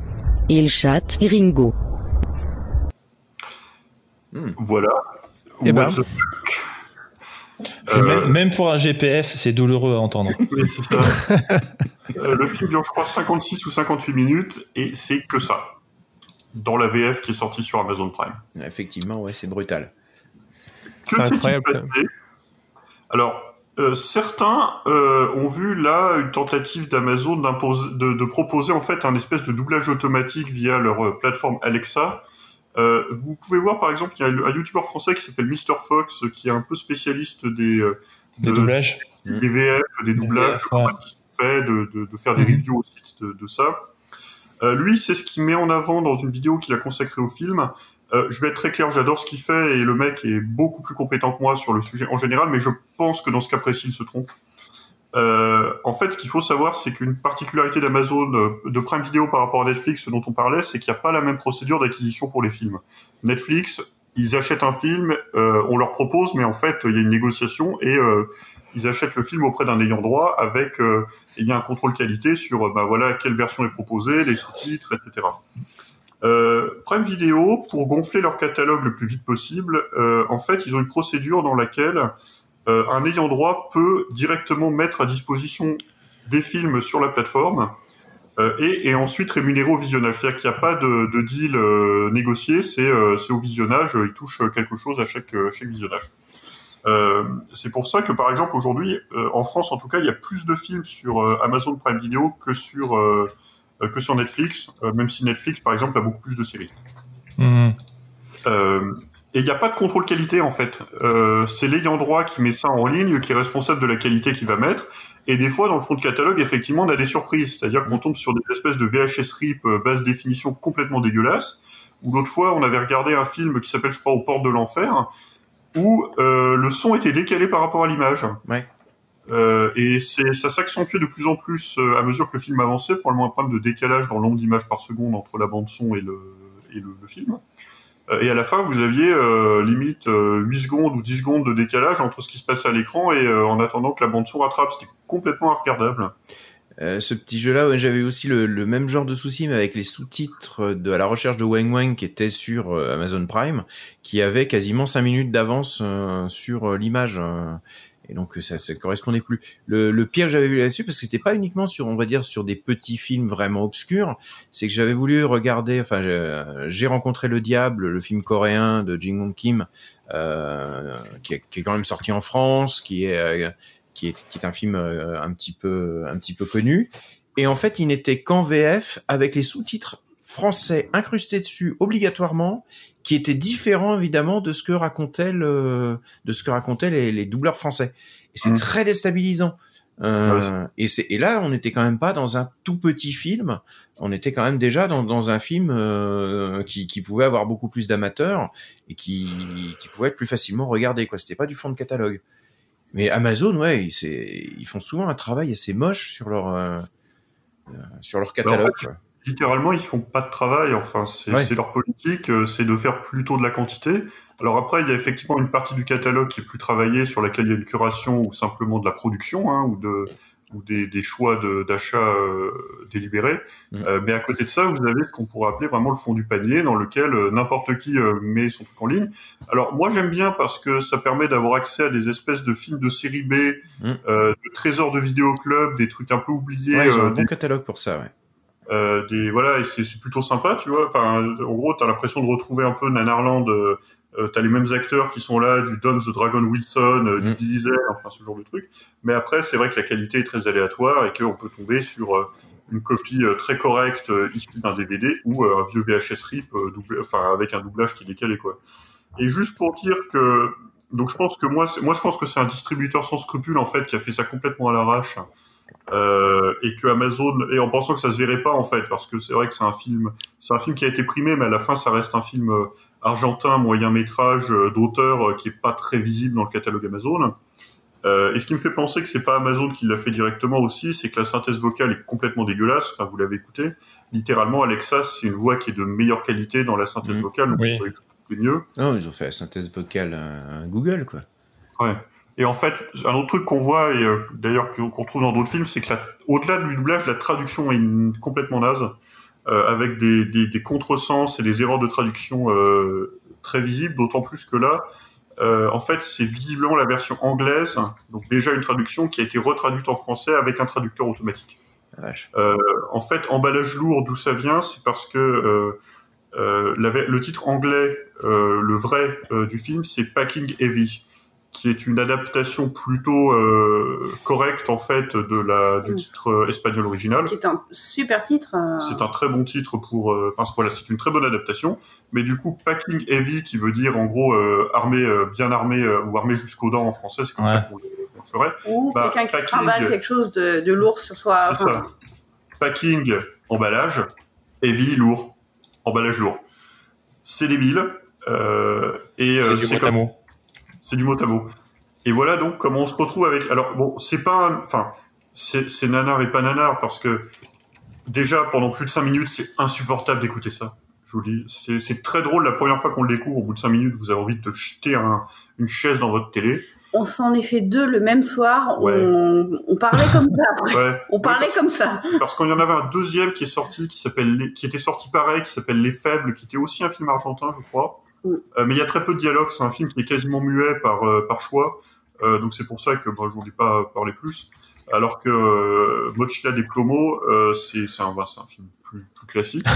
Euh, et effectivement, l'autre truc, c'est que, enfin, j'ai beau être nanardeur, euh, voir un film se faire massacrer comme ça, alors que vraiment il le mérite pas, euh, bah, ça Oui. me au cœur quand même. Oui, là, parce que là, pour le coup, c'est vraiment le doublage qui, en fait, euh, euh, altère le, la qualité du film, parce que le film n'est pas nanar en soi. Voilà. C'est encore, on, on est sur une reproduction. Il faut imaginer vraiment une, un film qui sortirait au cinéma en France, euh, qui aurait de, qui serait de très bonne qualité, et qui sort, je sais pas, en Italie ou en Asie avec un doublage complètement pété qui fait mourir de rire tout le monde, quoi. C'est vraiment pas lui rendre ju- justice pour le coup. Euh, et même le film est suffisamment fort pour que euh, quand on l'a regardé euh, avec ce doublage horrible, la, la qualité du film en fait arrivait à ressortir malgré tout euh, derrière quand on arrivait à faire abstraction de, de ces Ouais. La vache. Pour revenir juste sur les titres vite fait, parce que je, je, j'ai vu des, des, des trucs assez fous sur Amazon, et notamment j'avais j'avais vu un film euh, de, euh, de Tony Zin- Zarindist de 1989 qui s'appelle Hard Case and Fist, qui avait été traduit euh, littéralement valisé point par, Oui, je l'ai vu. par Amazon. Donc, où tu avais aussi les Maniac Cop qui avaient été, ils avaient pris le, le titre, je crois qui est québécois, c'était Flic Fou. Donc tu avais Flic Fou, euh, et Flic Fou 2 qui était disponible sur euh, sur Amazon. Et on sentait qu'en fait ils avaient fait de la traduction automatique, quoi. Ils s'étaient même pas embêtés. hein. Mais dans, dans le dans, le, dans les traductions toutes pétées anglais-français, notamment en titre de film, il y a le fameux euh, Talons of the Eagle avec euh, Jalal Merry et Billy Blanks. Les talons de l'aigle. et qui était traduit en français dans la VHS par euh, les talons de l'aigle, alors que talon en fait c'est c'est les serres, c'est la serre de l'aigle et les Français euh, ils se sont dit bah talon of the eagle, bon bah les talons de l'aigle comme si un aigle avait des talons quoi, genre un talon d'Achille et euh, Parce qu'en fait d'ailleurs je crois que ça a été retraduit après sur la, la fiche au moins comme dans les griffes de l'aigle, est oui, beaucoup plus. C'était- ouais, du coup c'était beaucoup plus euh, beaucoup plus juste. Mais euh, les traductions, enfin on a parlé beaucoup de doublage, mais effectivement il faut souligner que parfois c'est la traduction toute seule qui est ratée avec des, des erreurs de sens. Moi il y en a un que j'adore, c'est dans un film qui s'appelle SWAT Warhead One, avec Olivier Gruner, qui est un ciné Excel. On parlera de ciné Excel un jour, une boîte de production. Et en fait, euh, donc au début, donc c'est le SWAT, c'est des policiers d'élite. Et au début, ils passent à l'attaque contre un gang, ça se passe mal, et un des policiers est touché. Et donc, on entend en français Olivier Gruner appeler dans sa radio euh, Centrale, officier descendez, je répète, officier descendez. Et en fait, c'est l'expression anglaise officer down, qui veut dire euh, un homme à terre, un agent de police à terre. Sauf que là, ça devient, euh, on, on, on dirait, voilà, euh, descend, enfin, vous êtes en haut de l'escalier, venez voir, vite, vite, il se passe un truc. C'était, c'était dans ce, je sais plus quelle traduction aussi où euh, c'était un truc, une espèce de, de, de film érotique où la fille disait I am horny et ils avaient traduit ça en je suis corné. Elle est belle celle-là. Elle est très belle. Donc, euh, mais bon voilà, c'est rigolo. Enfin, j'arrive au bout de ma chronique pour effectivement pour euh, pour Dumbbell, c'est pour ben, un peu mocher la diplomo, mais je, encore une fois, je veux pas dire que j'ai chroniqué ce film-là parce que ce n'est c'est pas un nanar, mais euh, enfin, je pense que c'est intéressant de voir aussi le les raccourcis qui peuvent arriver quand euh, ben il y a un enjeu qui est de remplir un catalogue le plus vite possible et finalement en faisant pas tout, en prenant parfois des des ben, des raccourcis pour pour pour ça. Ouais, comme tu l'as dit, maintenant ils ont refait la traduction. Donc de toute façon, on peut plus euh, sur Netflix revoir le film avec la, la traduction d'époque. Il faudrait sortir le DVD avec les deux traductions. Quoi. Ça serait bien. Alors, en ce alors Netflix, les films rentrent et sortent du catalogue. J'avais cherché un peu avant, au moment de faire cette chronique. Il me semble qu'en ce moment, il n'est pas dans leur catalogue. Mais si jamais vous tombez dessus et que vous vous dites, oui, oui, je vais dessus, comme vient de le dire Rico, en fait, le film a été redoublé correctement par Netflix et ressorti euh, quelques semaines après le, le buzz que ça avait fait. Et je vais être honnête, euh, n'a plus aucun intérêt. Enfin, c'est une comédie, mais une comédie pas très drôle euh, que je peux pas vous recommander dans cette euh, dans cette version-là. Par contre, allez sur allez sur YouTube, vous trouverez la version avec le doublage original et là vous allez vous marrer. Eh ben, merci beaucoup, Julien. Ben, avec plaisir. Ça n'empêche, bon, nous, on est le sujet du doublage nous passionne depuis longtemps parce que parce qu'évidemment, euh, ça fait ça faisait quand même partie des premiers trucs qui nous ont fait halluciner quand on a découvert euh, les gros gros gros gros gros nanars. Mais c'est intéressant tout ça euh, sur comment c'est fait, euh, d'où ça vient et, et, et pourquoi on arrive à des désastres pareils. C'est plutôt plutôt des bonnes anecdotes. Euh, Fabien, Présent. je te je te sens dans les starting blocks là. Euh, oui, alors moi ça va être très très très très rapide, hein, parce que aussi rapide que le film en question, parce que le film fait 1h12. Euh, c'est un slasher qu'on m'avait conseillé. Alors, euh, oui. Pardon, mais 1h12 pour la chronique, ça va être un peu long. Je- Voilà, le film fait 1h12, euh, générique compris. Euh, il ne se passe rien pendant les 43 premières minutes, c'est pas des blagues. Euh, si ce n'est que ça parle beaucoup, et vu qu'on est dans les nanars doublage, euh, c'est ce qui fait la, la saveur du film. On m'avait parlé de ce film il y a quelques années, en disant « Eh, t'as Netflix ?» J'ai dit « Oui. »« Et t'as déjà vu Romina ?» Et je fais « Non. » Et il m'a dit « Bah regarde-le, tu verras le doublage, il est assez fou. » Et c'est ce que j'ai fait. J'ai regardé Romina et c'est sans doute un des films les plus mal doublés que j'ai vu euh, de ma de ma carrière de nanardeur. Romina, c'est quoi? C'est un film d'horreur en fait. Enfin, c'est un slasher euh, mexicain de 2016, euh, je crois. Euh, non, 2018. 2018, c'est beaucoup plus proche. Euh, qui a la particularité d'être prodigieusement mauvais déjà. Euh, pas spécialement intéressant. Très très très cliché. Euh, Très je crois- prétentieux. Ouais, un peu prétentieux, ouais, aussi, ça se la, ça se la joue un petit peu. Alors, le, le, le réal, c'est, euh, comment il s'appelle euh, Diego Cohen. Euh, il était, il est passé au BIF, donc le festival du film fantastique euh, à Bruxelles, pour présenter un film qui avait plutôt bien fonctionné, qui était, qui était d'assez bonne qualité, qui s'appelait Honeymoon. Euh, lune de miel. Euh, et ça date de 2014 Euh, faut dire qu'en Romina c'est pas du tout à la hauteur de, de Honeymoon. J'ai pas vu Honeymoon hein, mais quand on voit Romina on, on, on se demande comment ce type là a pu être invité euh, dans un festival. Donc je suppose que le, son premier film était nettement plus intéressant parce Ah qu'il bah. n'a strictement rien à sauver chez Romina déjà son prénom euh, j'ai un peu de mal parce que J'ai c'est cru le- Romina. voilà, j'ai cru voir Romina, c'est le, c'est le nom de- du personnage euh, du film. J'avais aussi cette blague. Oh, Voilà. Ah, désolé, Voilà. j'ai j'ai grillé ta blague. Non, non, non, non, c'est- tout le monde l'avait. Hein. Je pense que les, auditeurs, les auditeurs l'avaient tous aussi. hein, donc, Ouais. Oui, euh, voilà. On aurait honnêtement dû faire des tickets et prendre chacun son tour de queue pour faire la blague. Voilà, c'est- exactement ça. Non, euh, Romina, en fait, euh, ça parle de quoi? C'est des jeunes qui vont faire du camping dans un camp qui s'appelle Crystal Lake. C'est pas une blague. Euh, il y a trois garçons et deux filles, euh, et ils attendent la copine qui s'appelle Romina. Savent pas si elle va venir ou pas. Euh, blablabla, ça parle pendant 45 minutes. Blablabla, on les voit pendant 15 minutes dans une voiture en train de discuter. Euh, blablabla, pendant 5 minutes en train de faire un feu de camp. Et euh, après, il y a des gens qui meurent. Et après, euh, des gens qui meurent pendant 15 minutes. Et après, le film est fini. Voilà. Euh, c'est très direct, hein, c'est très direct, c'est à la fois très très long, mais mais c'est sauvé quand même de l'ennui le plus total par son doublage. Alors c'est pas un mauvais doublage, on n'est pas du tout dans Dumbbell, on n'est pas du tout dans Mulan, hein, comme euh, vous avez euh, vous avez parlé. On est sur un doublage euh, plutôt de très mauvais acteurs. Et c'est d'autant plus flagrant que le doublage original, le film en, donc en, espagnol, hein, euh, n'est pas du tout dans le même ton. Et là, on arrive vraiment, on est entre le, le la roue libre et le type qui comprend absolument pas euh, ce, ce, ce dont il est en train de jouer. Et je vais vous mettre l'extrait qui est au tout début. Alors c'est très long, ça fait 1 minute 30 parce que ça se, c'est un peu comme le bon vin, ça se, ça s'apprécie sur la longueur. Voilà, c'est pas la première gorgée qui est la meilleure, c'est la deuxième, puis la troisième, puis la quatrième, puis puis la bouteille complète. Donc euh, je vais vous montrer le premier extrait, il doit faire une minute 20, une minute 30, ils sont dans la voiture, ils partent en direction du lac, ils se posent des questions vraiment existentielles, hein, euh, j'ai envie de dire, euh, on- n'est pas loin de, de, de- On est entre Tarantino et... Je sais pas, Baudelaire. Donc euh, voilà, ils se demandent s'ils vont s'arrêter, faire des chips ou s'ils vont faire pipi. Euh, Martin, je te laisse envoyer l'extrait, c'est Rodina extrait. Non, j'étais déjà réveillé. On peut s'arrêter quelque part? Ouais, ouais, s'il te plaît, j'ai envie d'une cigarette. Ouais, moi aussi. Ouais. non, retenez-vous, on est presque arrivé. Ouais. Bouffon, j'ai envie de pisser. C'est Ah, ton problème, horreur. mec. Attends, t'appelles qui? Romina, mais elle répond pas. Non, tu rigoles? Encore avec cette Romina? Tu t'attendais à quoi? Il a fallu que je merde encore Rimé Si j'étais toi, je l'enverrais en enfer avec Romina Ah. Ouais, il y a des choses que tu peux juste pas comprendre. Putain, c'est ma meilleure amie, elle a essayé de m'appeler deux fois, je veux juste savoir si elle va bien. Ouais, j'arrive pas à comprendre que quelqu'un comme Romina puisse être ta meilleure amie. hein. Exactement Franchement. Je te l'ai déjà Écoute, dit. Rimé, je te dis juste de quoi être surprise s'il te laisse tomber pour cette dégénérée de la nature.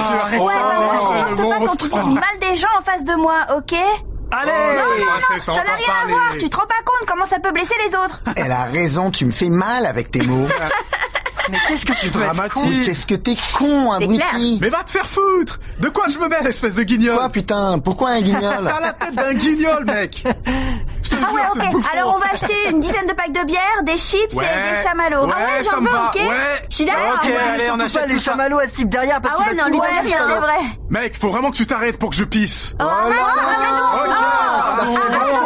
ça. Bon, fermez-la deux secondes, s'il vous plaît. Pipi, pipi, pipi, pipi, pipi. Oh non, Ah. Sérieux, lui. Bébé, crie pas comme ça. Il nous stresse tous, Non, là. mon amour, arrête de crier dans la voiture, on est tous de bonne humeur. Voilà, détends-toi, on est tous bien dans la voiture et c'est ce qui est drôle. Alors moi, ils, ils m'ont ils m'ont tué de rire à pipi pipi pipi, c'est le mec de derrière là, qui. C'est le supplice Ouais. de la goutte d'eau en fait. C'est pas le verre de vin, c'est le je vous, supplice ai de la mis, goutte je vous d'eau. ai mis 1 minute 30 sur les 8 minutes en fait euh, du truc et c'est assez fou parce que bon le doublage il est voilà il, il est ce qu'il est hein, clairement euh, on, on voit que c'est pas c'est pas de la qualité hein. ça c'est sûr mais surtout c'est que bon, vraiment c'est du son en fait où, qu'ils ont plaqué sur le film mais en virant les sons ambiants en fait. Parce que là ils sont en train de conduire ils sont tous dans la voiture et dans n'importe quel film quand vous voyez des protagonistes parler quand ils sont en train de conduire on a quand même des bruits de rue des bruits de moteur même si c'est très léger mais on sent on entend qu'ils sont en train de rouler. Là on dirait qu'ils sont tous autour d'une table et en fait euh, tout Oui, le on- doublage est comme ça en fait. Ça coupe On dirait, complètement on, dirait un, on dirait un truc fait en soirée. euh, Mais Ouais, je crois que ça. Julien veut intervenir. Oui, Julien. ils sont zoom zoom z dans leur Benz Benz Benz visiblement. Voilà. C'était épuisant ce truc. Hein. euh, C'est épuisant. Vite, euh, ils enchaînent beaucoup trop. Il y a un monteur là quelque part. Non, c'est en plan séquence en plus. C'est en plan séquence, c'est ça qui est rigolo. En fait, la, la caméra est en extérieur de la voiture, elle, elle glisse du conducteur au passager, au mec qui est derrière, qui fait pi pi pi pi pi pi pi pi. Bref, euh, voilà, parce que je, m'en- je m'en lasse jamais de ce pi pi pi pi pi pi. J'ai vraiment envie de le mettre en plus en, en sonnerie de, de texto euh, quand tu reçois un texto ou en alerte mail. Bref, et, euh, et, là, donc, j'ose en aller, j'ose en aller couper, hein, parce qu'après, euh, ils parlent de tout et n'importe quoi, de Romina. Alors, Romina, en fait, c'est leur copine, enfin, c'est la copine d'un des mecs. Euh, alors, c'est pas sa petite copine, c'est une pote à lui, euh, que les autres n'aiment pas, on sait pas pourquoi, elle est un peu chelou. Et en fait, euh, ils vont la voir, euh, ils vont finir, elle va finir par apparaître euh, dans le campement avec eux, dans un lac, dans une tente un peu éloignée. Il y a des mecs qui vont la mater, euh, ils vont essayer de se la faire, c'est pas très clair, ils y arrivent pas vraiment, elle pète un câble, elle tue tout le monde, et fin du film. Euh, Il y a rien à sauver, hein. Euh, enfin même les meurtres. Alors on est vraiment sur du cheapos cheapos, hein, c'est-à-dire qu'à un moment elle tape un mec avec un bâton Euh, on a l'impression euh, qu'elle tape sur un truc en mousse. Euh, les effets de maquillage sont pas trop trop mauvais, mais en fait c'est hyper mal joué, c'est mal doublé, c'est mal filmé surtout. Comme disait Rico, ça se fait un peu prétentieux, mais ça se veut surtout malaisant, malsain, un peu un peu projet Blair Witch, un peu un peu un peu vendredi 13 mais c'est c'est complètement c'est complètement raté euh, je vous conseille de voir les les avis IMDb où euh, les gens demandent carrément de, des remboursements de, de, mensualité de Netflix pour avoir mis ce film, avoir regardé ce film.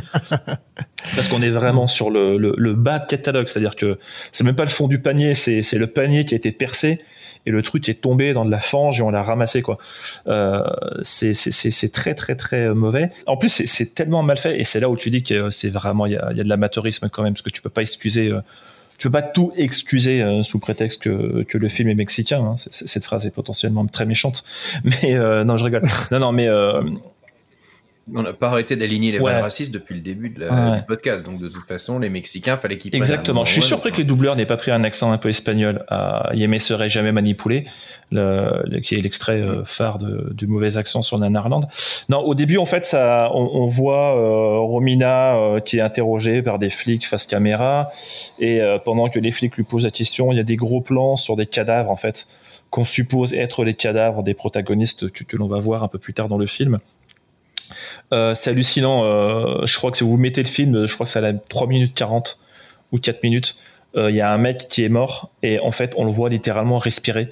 Mais quand je dis respirer, c'est qu'on voit son ventre en gros plan en train de faire monter et descendre. Et même ça, ils sont pas arrivés à faire un mec mort qui, qui, qui soit crédible. C'est que ça, ça- en dit long sur le reste. C'est très cheap. C'est, il doit avoir en tout euh, 8 acteurs. Euh, c'est très mauvais. C'est téléphoné pendant 45 minutes. Il se passe rien. Mais quand je dis rien, c'est rien. hein. C'est du dialogue, c'est on fait un feu, on discute, euh, t'es ma copine, t'es mon copain.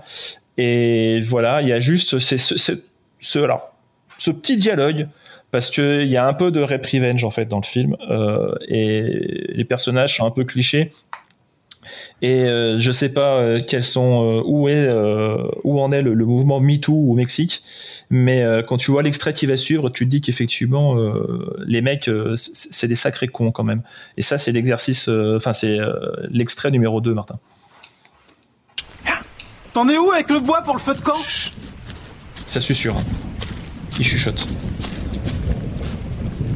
Viens, viens, viens, viens. Chut, chut. Viens, viens.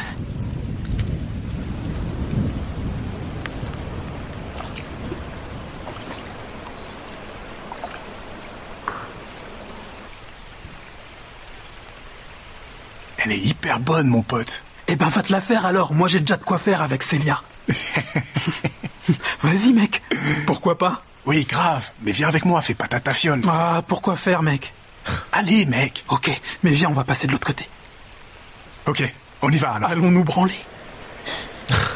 c'est pas fini. Ils sont en train de mater Romina en fait qui est à poil. Elle est trop sexy, putain. Oh putain. Merde, c'est Romina. Je sais, mec, regarde-la.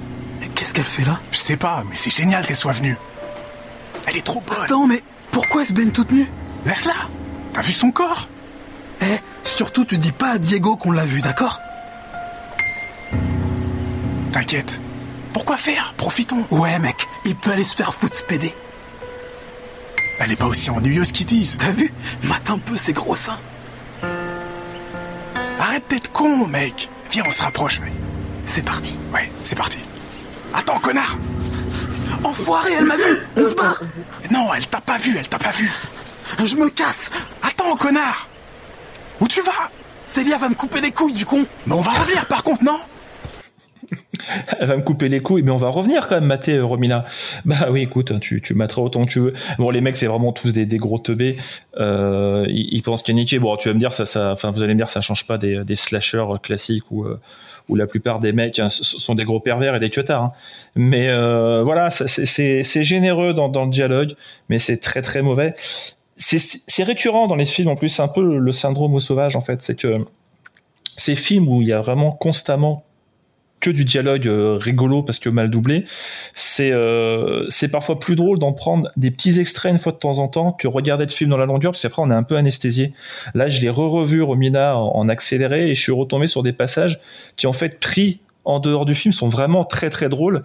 Mais quand vous vous êtes tapé déjà euh, des tunnels de dialogue pendant pendant trois quarts d'heure, bah du coup ça vous anesthésie un petit peu et vous êtes moins réceptif.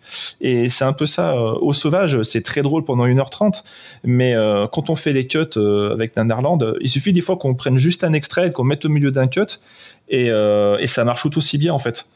C'est, je crois que c'est Régis qui disait que c'est le, le- l'unité est supérieure au tout. Mais c'est c'est c'est un peu ça, c'est que c'est vous mettez Romina au passage, vous arrêtez au milieu, vous prenez un petit dialogue et euh, ça vous fait mourir de rire parce que c'est super mal doublé quoi. Donc Moi, voilà. ce film, euh, tel que tu l'as montré, il m'en rappelle un autre cas de doublage euh, génialo-catastrophique. Euh, je pense que vous connaissez tous ça, East Side As. Bah oui.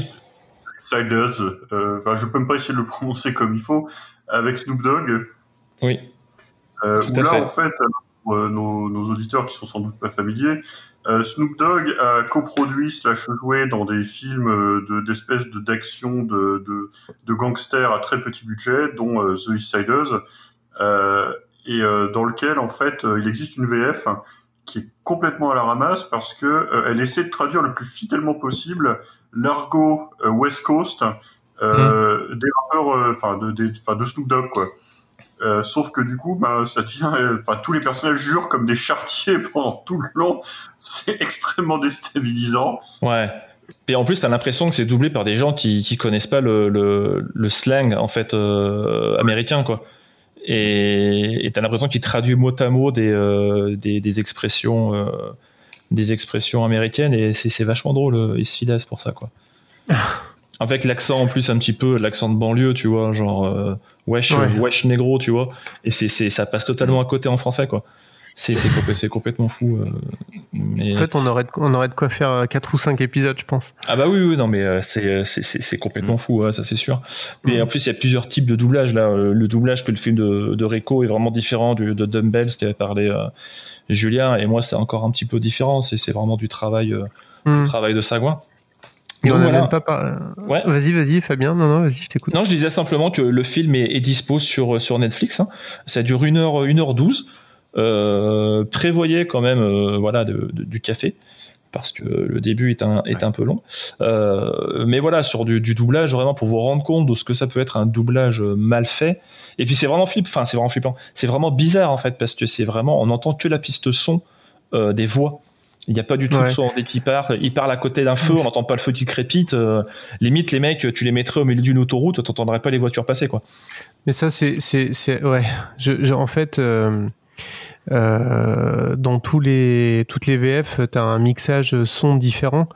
Mm. Et euh, parfois, en fait, si vous regardez une série, même une, une bonne série avec une bonne VF, si vous comparez avec la VO, vous entendrez qu'il y a un mixage son différent et des fois, il y a des environnements sonores différents. clair. Ouais. Généralement plus Et fort. euh, par exemple, euh, je voyais un épisode de The Shield en VF euh, il y a pas longtemps et ça me rendait fou parce qu'il y avait dans le commissariat des téléphones qui sonnaient non-stop en fait pour faire l'environnement sonore et que t'as pas forcément en VO et c'est assez pénible. D'ailleurs, c'est marrant parce que jusqu'à très très récemment, quand tu avais un téléphone qui sonnait dans une série américaine, mais jusqu'à très maintenant, c'était toujours des vieilles sonneries de téléphone des années 70. T'es le dring, dring. Et, euh, et tu vois que vraiment, on dirait que c'était des, des sons rajoutés qui étaient toujours les mêmes, quoi.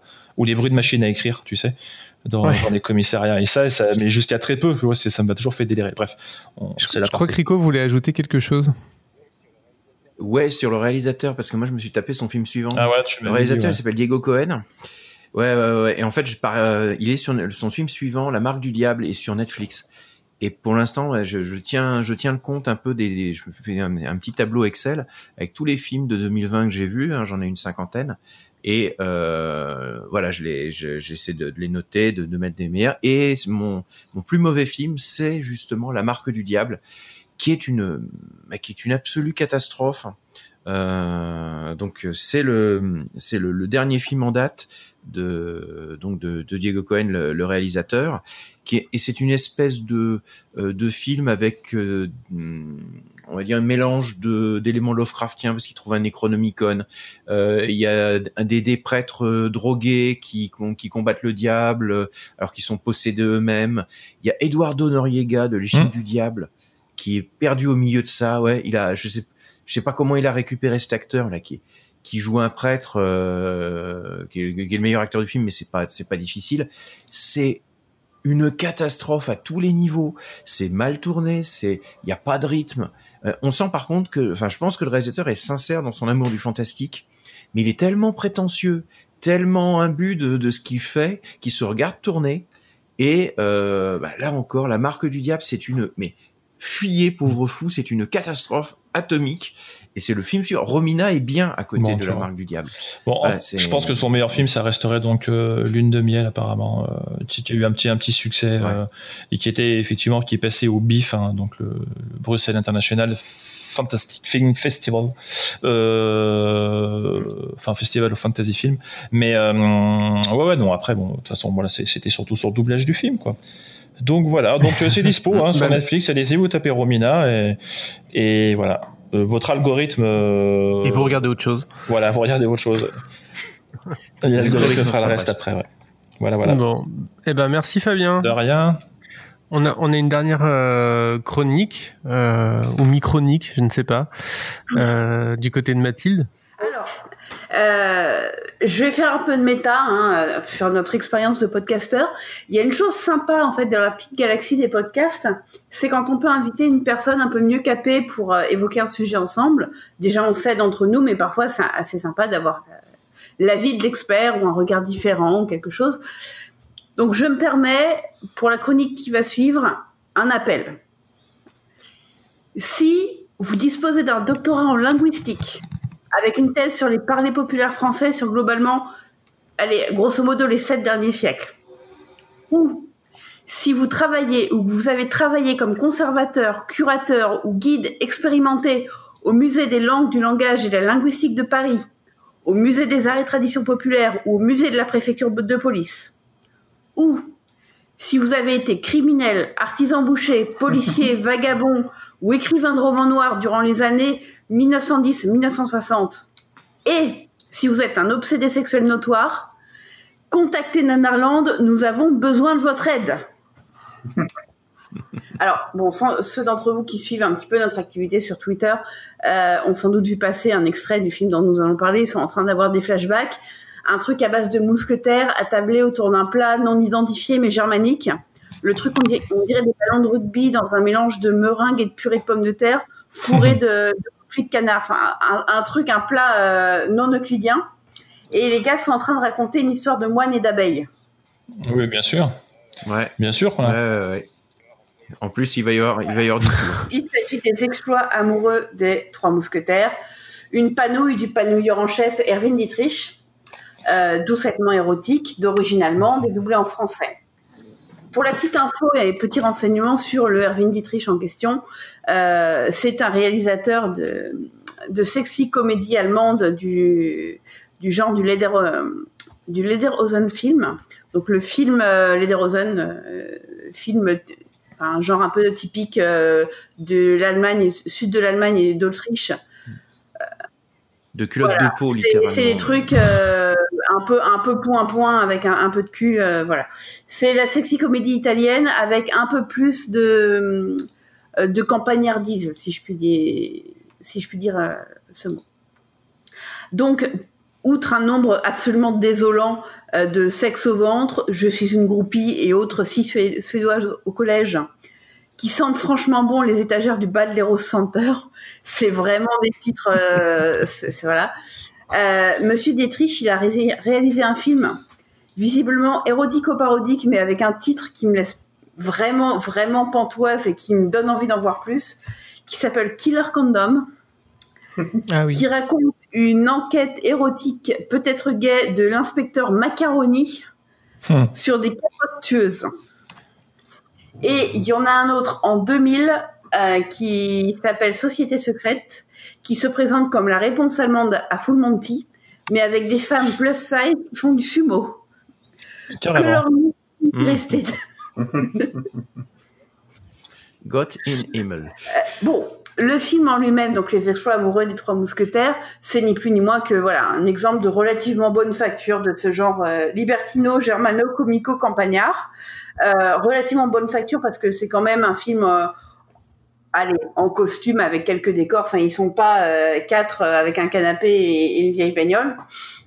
Donc, on y suit D'Artagnan. euh, qui se rend à Paris pour devenir mousquetaire. Et figurez-vous que, bah, contrairement au roman, il rencontre tellement de filles à poil sur le chemin et les mousquetaires, ils sont tellement occupés à se raconter des blagues de cul que le scénario s'arrête là. Il n'y a pas de Milady, il n'y a pas de Richelieu, euh, il rentre chez lui à la fin. Et c'est fini. Alors, évidemment, on parle de, dou- de doublage, donc je vous propose un premier extrait pour constater l'étendue du désastre. Je me place d'Artagnan, mousquetaire. Je suis porteur d'une bafouille pour votre boss, le comte de Tréville. C'est de la connerie, gars. Le métier n'est plus ce qu'il était. Il est cuit, la paix a tout gâché. Le grand Richelieu ne veut plus de riflette. Sans vouloir politiser le sujet, au train où ça va, on sera bientôt des chômeurs. Bigorne ou pas, je voudrais être mousquetaire. Autant vous dire qu'on a trouvé un film érotique dont le, visa- dont le visionnage assidu rend vraiment sourd. Enfin, en tout cas, ça fait mal à la tête, hein, au bout d'un moment. Euh, alors je suis désolé, enfin moi je, je, n'aime, je, je ne parlerai pas pour ce film de doublage catastrophique. J'aime beaucoup le doublage de ce film, mais peut-être qu'on va en parler. Ouais, en- C'est le haut dire Voilà, du pauvre. en effet, sur un film à scénette sexuelle racontant une version pas piquée des hannetons du célèbre roman de Dumas, et plaqué, mais totalement plaqué, une version française écrite entièrement dans l'argot parisien le plus hermétique et le plus pur. Et vraiment, plusieurs visionnages ont été nécessaires pour certaines scènes de ce film. Généralement, un pour écouter en clignant des yeux, un pour rire quand voilà vraiment ça craque, un pour se calmer après, un pour tenter de comprendre les dialogues et un pour retranscrire les dialogues à l'écrit et ensuite les chercher frénétiquement dans le trésor de la langue française qui était no- notre seul espoir là-dessus. On s'en refait un petit un petit extrait encore. Ben mon minet, t'en fais une tronche. T'as l'air à plaga. Mais qu'est-ce qui t'arrive? Qu'est-ce que tu aurais envie d'écluser? Tu veux qu'on tire tes grolles? Ou qu'on te blanche caille tes dentelles? Mousquetaire du roi. Ça doit être extra. Et Jacques tout seul, il a l'air d'être blindé. Ou alors il est chenoufé. Parce qu'il est doux, le duvet de tes paluches. Voilà. euh, Alors, c'est un argot, moi, de ce que j'ai vu, c'est c'est un... ça m'a semblé étrange parce que c'est un argot de plusieurs périodes. Il y a des choses qui vont vraiment de... euh, du début du siècle à des d'autres qui feraient très bien dans un Léo Mallet, à d'autres qui ont l'air plus topés euh, 60, 70. Le film date de 1981. Euh, donc dans tous les cas, c'était un peu euh, un peu vieillot à l'époque, mais on sait pas vieillot de quand exactement. Alors peut-être qu'on me contredira en me disant que voilà, ce, ce parler était toujours vivace, Euh, mais pour moi, Gisquette dans les années 60 euh, et en tout cas dans les années 70-80, euh, voilà, c'était c'était plus tellement ça. Et le pire avec ce film, c'est qu'on ne sait absolument pas pourquoi? C'est- pas en lien avec l'intrigue. Ce n'est pas en lien avec l'époque. Ce n'est pas en lien avec le côté cachet et esprit grivois à la française parce que, a priori, c'est pas quelque chose qu'on aurait besoin de vendre le côté Paris-Pigalle dans une version française. Qu'encore il fasse un truc un peu canaille dans une version anglaise, suédoise ou je ne sais quoi, pour dire voilà c'est la, France euh, la, la France canaille euh, petite mademoiselle pourquoi pas mais dans une version française une blague de doubleur sous-payé euh, c'est quand même un peu gros parce que ça a dû demander mais des heures de boulot en réécriture, en recherche, en répétition, parce que ce sont, des doubleurs qui sont professionnels. Euh, grosso modo, le ton est là, grosso modo, la prononciation est là. Ils ont l'air de savoir de quoi ils parlent. On est bien obligé d'admettre que pour pondre un tel chef-d'œuvre de, de sous-audiardisme, c'est pas une, bande de gars qui fait ça pour une blague. Ça fait aussi beaucoup de boulot euh, pour une simple référence, dans ce qui, je vous rappelle, est quand même un film érotique moyen budget. Alors peut-être, enfin moi je vois, je verrais bien une hypothèse, mais qui rejoint justement le côté euh, ils ont voulu s'amuser, c'est que s'ils faisaient ça tout le temps à la chaîne, ce genre de film érotique, euh, euh, parce que les, les, les, les traducteurs, ils doivent avoir un minimum de bagage littéraire, euh, pareil pour les acteurs, c'est des acteurs de théâtre, donc là de toute façon ils étaient, ils étaient sans- Tous les dialogues sont comme ça. Imaginez d'avoir un clip et Ouais, de tout réécrire alors que vous les faites à la chaîne. Ouais, mais à un moment euh, sur celui-là, ils se sont dit on va s'amuser et puis euh, on va faire du, on va faire du, de l'argot, on va faire de. Et euh, c'est pour ça d'ailleurs qu'ils ont fait tout un, peu et n'importe quoi sans faire attention à ce que ce soit du, du pur argot du- d'une époque. À mon avis, ils se sont amusés à faire du pastiche d'argot euh, en mettant tous les mots qui leur passaient par la tête et ça a dû faire marrer les comédiens qui étaient des comédiens de théâtre et que pour une fois qui avaient un truc rigolo à jouer dans une production de série euh, qu'ils devaient faire à la chaîne. Enfin, moi je vois ça comme ça. C'est la seule explication à peu près euh, logique que je vois à ce Je- truc. je- quoi. en fait, euh, je pense que on a évoqué plusieurs types euh, de doublage nanar euh, depuis le début, et là, c'est le, le nouveau, c'est le doublage. euh, Saboté. Ouais, les, les doubleurs, euh, les doubleurs sont décidés de se faire plaisir, quoi. Et euh, c'est ça. C'est effectivement un truc qui est à la limite du, du vrai nanar, je pense qu'on peut le dire, parce que en fait, est-ce qu'on rit avec eux, est-ce qu'on rit du film, c'est ça dépend. Euh, mais on retrouve ça dans l'un des exemples probablement le plus fameux, c'est Doc Savage arrive, où euh, le doubleur qui était Roger Amiel, qui est un des, enfin, un doubleur français des plus connus, qui a, qui a, qui a- qui a un excellent comédien de doublage, euh, zozote pendant tout le film parce qu'il avait décidé que bah il en avait, enfin, avait trouvé le film nul et qu'il allait, qu'il allait rigoler avec quoi. Euh, ce qui est pas hyper respectueux pour l'œuvre, il faut le reconnaître, mais bon, Doc Savage, c'est pas génial pour commencer, donc. euh, Et là, je pense que effectivement, c'est ce que l'hypothèse de Rico me paraît me paraît probable, c'est-à-dire euh, le mec s'emmerde, il y en a un qui est totalement bilingue euh, dans ses argots à la con euh, et qui décide de réécrire à la volée, et puis tout le monde tout le monde joue le jeu quoi. Bon. Fait un peu penser aussi aux traductions de Ken le Survivant qui avaient été euh, sabotées volontairement par les, les doubleurs parce qu'ils trouvaient que c'était trop violent, que ça allait pas. Donc ils s'amusaient à faire n'importe quoi euh, sur les, les sur les doublages, euh, la prise du couteau à beurre et autres et autres bêtises comme ça pour pouvoir euh, pour pouvoir s'amuser et faire passer un, un doublage qui était trop sérieux pour un dessin Après, c'est c'est quand même assez grand de saloper l'intégralité d'un film. Euh, Ah, personnellement, j'admire la performance. voilà, et que, et que. Ah ouais, ouais. Parce que l'intégralité des, des personnages, alors il n'y a pas un nombre de dialogues euh, assez foufou, il y a quand même de grands mots euh, et des grands mots pour un film érotique, c'est- piquant. Euh, Il y a quand même un certain nombre de scènes à peu près muettes de où ils se regardent dans le blanc des, des yeux. Hommage à deux, à deux heures de perdu où ils se regardent dans le blanc des yeux, euh, où ils chevauchent en silence sur sur coucher de soleil ou autre. Il y Mais a un ça, truc génial sur les chevaux, mais on y reviendra après. mais tous les tous les dialogues euh, y sont. Euh, oui, effectivement, pour les sur les chevaux, pour le redire plus vite, assez vite, il y a des chevaux dans le métrage, alors qui ne participent pas dans les scènes érotiques parce qu'on n'est pas dans un snuff mexicain, euh, mais ils ont eu le budget pour faire apparaître des chevaux. Sauf que il y a quand même quelques scènes montées où les acteurs sont censés être sur les chevaux et où c'est cramé à 8 km 500 que les gars sont en fait sur des tréteaux sur lesquels on a mis la selle et le truc ne bouge pas en fait. Et ils font semblant, il manque le Monty Python derrière avec les noix de coco qui claquent. Euh, les gars sont côte à côte sur des trépieds avec la selle, donc on voit que sous la selle il n'y a pas de cheval parce que c'est très mal fait et que s'il y a un cheval, le machin il fait 20 cm de large. Euh, et on dit mais mais vos gars ils étaient incapables de monter sur le sur le canasson, qu'est-ce qui se passe? Il, fallait qu'il y en ait trois et il y en a un qui refusait de monter à cheval. Là aussi on, ne saura pas. Euh, Enfin voilà. Bon, on parle quoi? On sait beaucoup d'hypothèses pour ce qui est un film érotique allemand assez pato.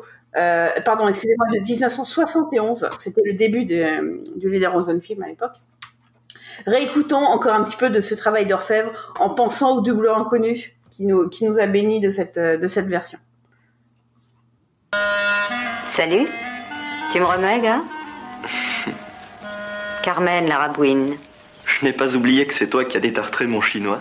Pardon. Pardon. Tu sais que ça me donne du beau mot battant de savoir que tu ne m'as pas oublié. Ça m'aurait chagriné. C'est le sketch des En fin de inconnus. compte, t'es un vrai mat. Depuis que tu as quitté ton vieux, bonnis-moi un peu ce que t'as maquillé. Est-ce que tu t'es levé beaucoup de gisquettes? De la lubiche à la blèche, j'en ai vu de toutes les couleurs.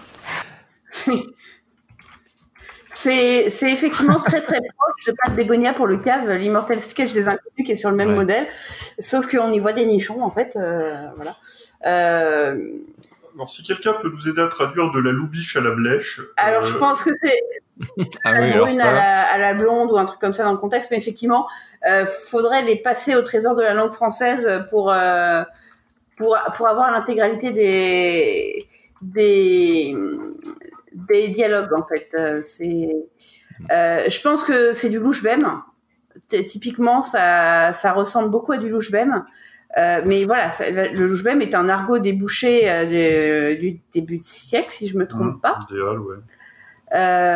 qu'il faut quasiment, quasiment décoder. C'est un peu. euh, Mais oui, il y a, un- il y a un vrai, enfin ce que tu soulignais est vrai, il y a un mélange d'argot euh, d'origine différente. Euh, c'est pas juste un argot qu'ils auraient, qu'ils auraient complètement repris comme ça, c'est il y en a plusieurs.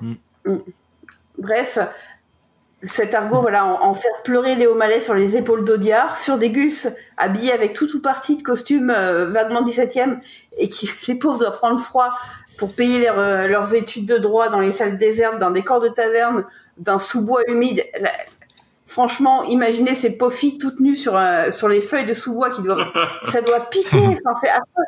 Euh, et dans un vieux château en ruine, euh, sans doute au cœur de la Rhénanie. C'est pourquoi? Mais pourquoi Pourquoi Pourquoi?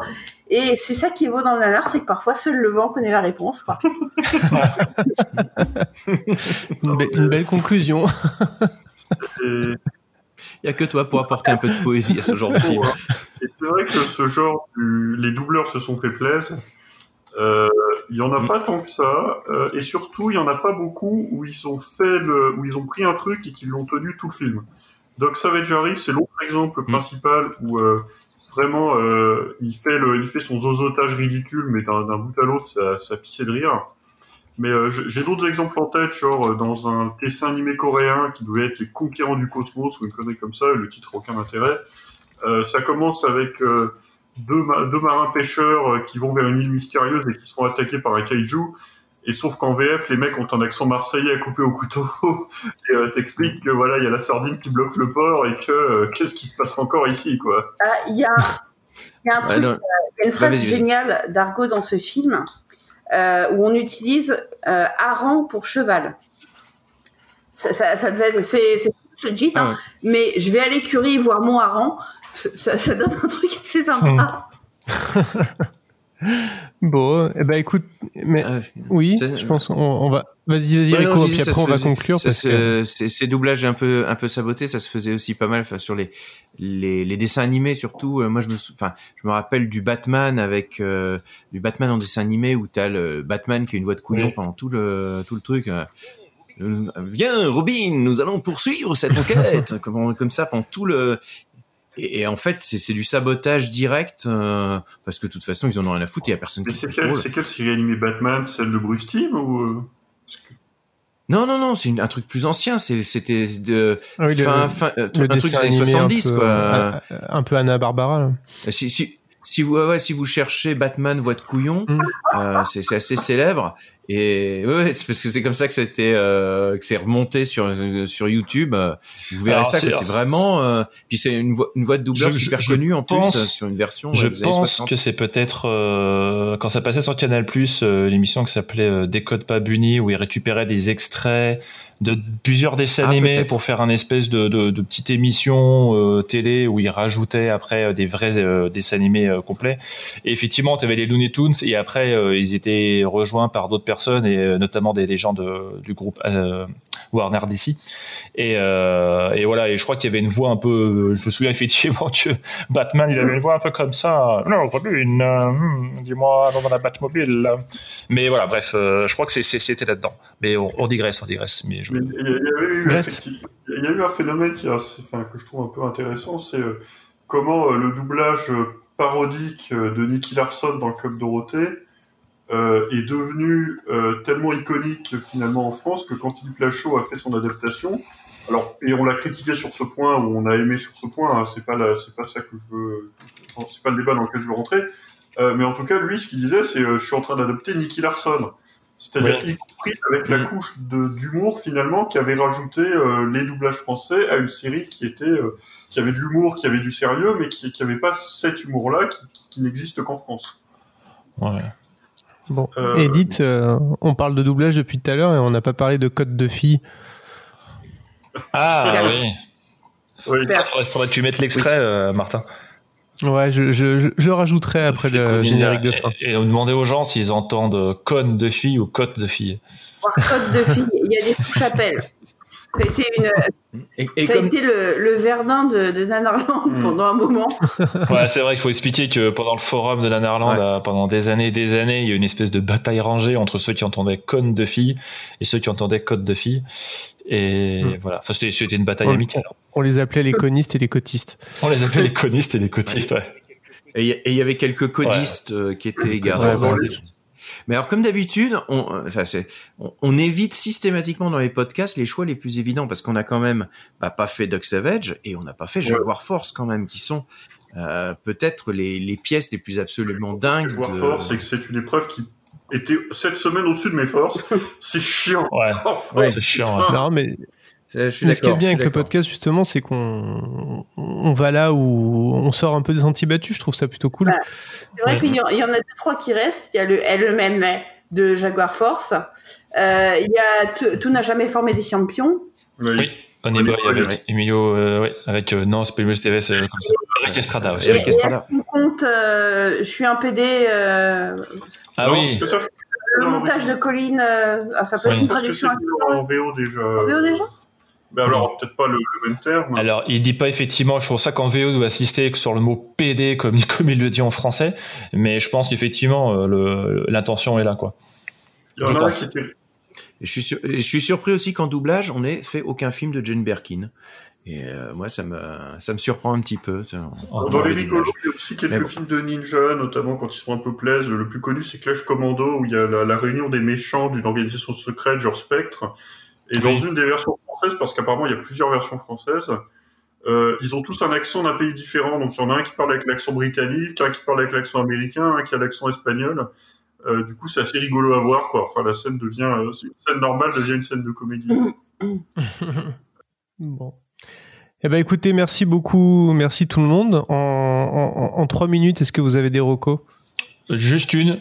Euh, un film hyper mal doublé qui est passé donc vraiment du type Dumbbells ou un peu type euh, ouais plus Dumbbells vraiment doublé par des par des il y en a un qui est passé en février dernier sur Énergie 12 donc là on n'est pas du tout euh, sur la VHS du DVD ou sur de la, de la VOD ça s'appelait Un amour en héritage c'est un film de 2017. Euh, connaissant euh, les gars de Énergie 12 et consoeurs, il va forcément repasser à un moment ou à un autre. Donc si jamais c'est une espèce de, de rom-com complètement euh, complètement nulot, c'est un téléfilm euh, américain, Un amour en héritage. Ça avait buzzé un peu sur Twitter parce qu'ils avaient passé ça en fin d'après-midi en plus, donc euh, vraiment un dimanche. Donc euh, les gens s'en étaient rendus compte, mais si jamais vous voyez ce truc-là passer, jetez-y un coup d'œil, euh, vous pourrez voir un, un nanar doublé euh, directement sur la TNT euh, dans l'après-midi, ce qui est assez rare. Voilà. Moi, je voudrais, moi, je voudrais recommander euh, la chaîne YouTube que j'ai citée, qui est celle Oui, aussi, ouais. Fox. Mr. Fox. Je l'ai pas déjà euh, cité. Donc, Mr. Fox, euh, qui parle de choses, de, de beaucoup de choses, mais qui effectivement euh, beaucoup, euh, sont- enfin, qui fait beaucoup de vidéos autour de euh, de l'expérience des versions françaises. Euh, donc, si vous voulez savoir un peu comment est-ce que comment est fait euh, une version française, mais plutôt une bonne, euh, bah, vous, vous pouvez aller voir sa chaîne. Il y a beaucoup de beaucoup de contenu très intéressant euh, sur le sujet. Et alors, moi, je vais avoir la reco la, la plus feignante du, du, du podcast, c'est-à-dire que j'ai la reco, mais sans la reco. Euh, je vais vous la demander, en fait. Je ne me souvenais plus, mais il me semble qu'un, soit un article, soit un documentaire est paru sur le monde fantastique euh, et héroïque du doublage polonais sous la, euh, sous l'ex-URSS, en fait, Ouais, euh, derrière le mur de, Ah. le mur de Berlin et dans le bloc de l'Est. Euh, vous savez, ces doublages qu'on qu'on croise un peu étr- étranges avec un seul acteur qui lit de manière totalement monocorde toutes les répliques Oui, oui. euh, et parfois les bruitages, sachant qu'à l'époque, il s'agissait de faire passer les VHS vraiment sous le manteau et sous peine de grosses, grosses, euh, de gros gros problèmes. Ah, effectivement, on me, on me le sort. Chuck Norris versus communisme, le, le documentaire dernier qui est sorti en 2015. Euh, excellente chose sur le, finalement la poignée de passionnés et euh, un ou deux acteurs euh, de doublage qui faisaient l'intégralité des rôles de l'intégralité des films euh, pour euh, tout un pays Et c'est un truc qui est resté en fait. hein. et qui euh, Ouais, c'est une habitude voilà, et là-bas. qui, et qui est resté comme ça avec en fait un, un doublage très monocorde, très hiératique. euh, parce que c'était fait littéralement dans un salon avec des, des copies VHS qui allaient donner des copies VHS, En etc. C'est pas tout à fait un doublage en fait, c'est un, c'est ouais, un c'est peu comme les, une, es- les espèces de voix off euh, dans les reportages en fait. Ça, ça revient à ça, non Plus ou moins? Alors ça, plus Oui. les répliques, ce qu'une voix off n'aurait pas. Oui, en Ouais. fait, c'était. Il répète, Et- en fait, plutôt euh, répéter les dialogues après qu'ils aient été dits. Euh, sachant qu'au début, c'était en Roumanie sous le manteau, donc c'était de façon clandestine. Donc la, la mauvaise qualité venait du fait que c'était fait de façon euh, clandestine. Mais plus tard, le public local s'est tellement habitué à ça que euh, c'est resté comme étant une façon d'offrir une version locale de, ces, des, films étrangers. Bon. Et sinon, euh, je veux un autre euh, détournement de doublage dont on n'a pas trop parlé, c'était euh, dans les années 70, euh, il y a eu une petite habitude de détourner des films chinois et de délirer sur le sur le doublage. Il y avait Woody Allen qui avait fait ça avec Tiger Lily. Euh, et le, cas le plus connu en, en France notamment, c'est la dialectique peut-elle casser des briques, où en fait ils ont repris un, un film chinois, un film de, de karaté euh, quelconque, et ils l'ont intégralement, ils ont intégralement redoublé les dialogues avec des discours politiques, en fait avec des, des grandes déclarations politiques euh, situationnistes de l'époque, avec euh, euh, les, les, les impérialistes, les maoïstes, euh, à la fois sur le ton humoristique, mais en même temps en fait en détournant le, le film de karaté pour en faire un, un, un vrai film de propagande. On va dire communiste et maoïste euh, de l'époque, euh, avec un ton quand même un petit peu humoristique, et c'est considéré véritablement comme euh, bah, un détournement qui est, qui est une œuvre d'art. Quoi. Puis évidemment, bah, ça a donné plus tard le grand détournement, euh, tous ces tous ces films justement qui ont joué sur le doublage qu'on n'a pas trop qu'on n'a pas trop évoqué ici, mais Derek contre Superman, le grand détournement, tout ça, c'est une vieille La tradition aussi de, le, le détournement. Voilà. Très bien. Là-dessus. Et ben moi je. Ah si, va j'avais un truc finir. aussi, il y a un site. Si, si, j'avais oublié, mais euh, pour ceux qui s'en seraient pas aperçus, il y a un site qui est bien sympa là, qui vient de faire peau neuve. Je crois que ça s'appelle euh, nanarmand.com. Et voilà, il, il est remis à neuf. Euh, il a été intégral, ouais, il a été réintégralement doublé parce que c'était la, les vieilles voix de, de des années 2000 euh, avec des expressions des années 2000. Donc ça, il est, il est tout nouveau, tout beau. Et puis il va reprendre aussi de l'activité parce que c'est vrai que on avait tellement de choses à faire à côté que euh, il était un petit peu en, en stand-by. Et là, no- notre site, il est tout nouveau, tout beau. Allez-y, il est tout chaud, il vous Bon, attend. très bien. Un très, un très bon mot de la fin, c'est vrai. Il fallait recommander le, le nouveau site. Euh, J'allais euh, rajouter Amour, gloire et débat d'idées aussi. euh, après la dialectique, peut-être Mm. casser des briques. Je, je vous laisse, je vous laisserai rechercher. Eh ben, merci tout le monde. Merci beaucoup. Euh, enfin, oui, je sais pas si c'est vous ou vos doubleurs qui étaient là, mais bref, en tout cas, merci hein, à qui, à quiconque était dans la, derrière le micro. Est-ce qu'on aurait pas dû faire cette émission totalement doublée par, avec des accents racistes Tu vois Ou, peut- ou peut-être qu'on va la redoubler. Là, elle Voilà. a été enregistrée, maintenant on va faire un doublage. Voilà, chacun joue un personnage différent. Qui va rajouter des accents racistes. C'est vrai qu'on n'a pas parlé des accents racistes hein, non plus, mais je pense qu'on pourra en faire une deuxième. On fera une spéciale peut-être. Ouais. Ou comme les films d'animation, on va être doublé par des youtubeurs en fait. Comme les grands films d'animation maintenant. Bon.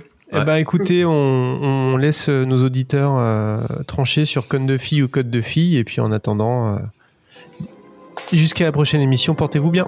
Salut. Ciao. Salut les nanardeurs. Pourquoi est-ce que tu essaies de me tuer? Pourquoi est-ce que tes hommes me suivent tout le temps? Ça va faire des années que je suis hors du coup. Tout ce que je te demande, c'est de me laisser vivre en paix. Arrête de me jouer du pipeau, t'as réintégré le milieu. Seulement cette fois, tu es resté derrière la scène pour tirer les ficelles. Quand t'as découvert que Robert devenait dangereux pour toi parce qu'il en voulait trop, tu as fait en sorte de l'éliminer, en essayant de mettre à sa place Larry. Ah, tu es bien renseigné. Et qu'est-ce que tu as trouvé par ailleurs, hein, dis donc? Il fallait trouver une bonne raison pour évincer Robert, sinon les autres n'auraient plus eu confiance en toi. C'est alors que tu as fait recruter trois gars par Larry pour qu'ils achètent les diams de Robert. Ainsi, tu pouvais l'éliminer pour trahison. Et ensuite? Manque de chance, il y a une chose que tu n'avais pas prévue, et c'est la soudaine apparition de Rose. Elle a déjoué tous tes plans. Tu n'es pas aussi futé que je le croyais. Rose n'a pas du tout démoli mes plans, elle les a favorisés. Et si j'en crois certains faits, tes agents aussi les ont aidés. non, je vais t'expliquer l'ingéniosité de ce plan. En premier lieu, je voulais que Larry remplace Robert. Mais cet imbécile ne pensait qu'à sa cote de fille. C'est pourquoi je lui ai proposé d'envoyer ses hommes pour violer Rose, dans l'espoir que George, un de tes agents d'Interpol, se déciderait à épouser Jenny. Elle pouvait ainsi espionner pour moi et me tenir informé de tous les agissements d'Interpol. Mais ensuite, Rose est réapparue pour se venger. Et c'est alors que s'est présenté un plan encore plus astucieux. C'est donc toi le grand responsable de tout ça. Garde ton calme, je n'ai pas tout à fait fini. À ce moment-là, Rose a commencé sa tuerie. Et c'est alors que j'ai pensé... Pourquoi ne pas tout cumuler? Je me débarrassais ainsi de tout le gang en même temps. Et je recommençais une nouvelle vie. Ce fut un succès. Rose et Georges m'ont débarrassé de Larry et de Robert. Pendant que toi, sans attendre, tu as fait disparaître mes trois gros lards. Tu n'es qu'une ordure et un enfoiré de première. oui, mais quand tu auras disparu, il n'y aura plus personne qui connaîtra mon secret et je pourrai recommencer autant de fois que je le veux.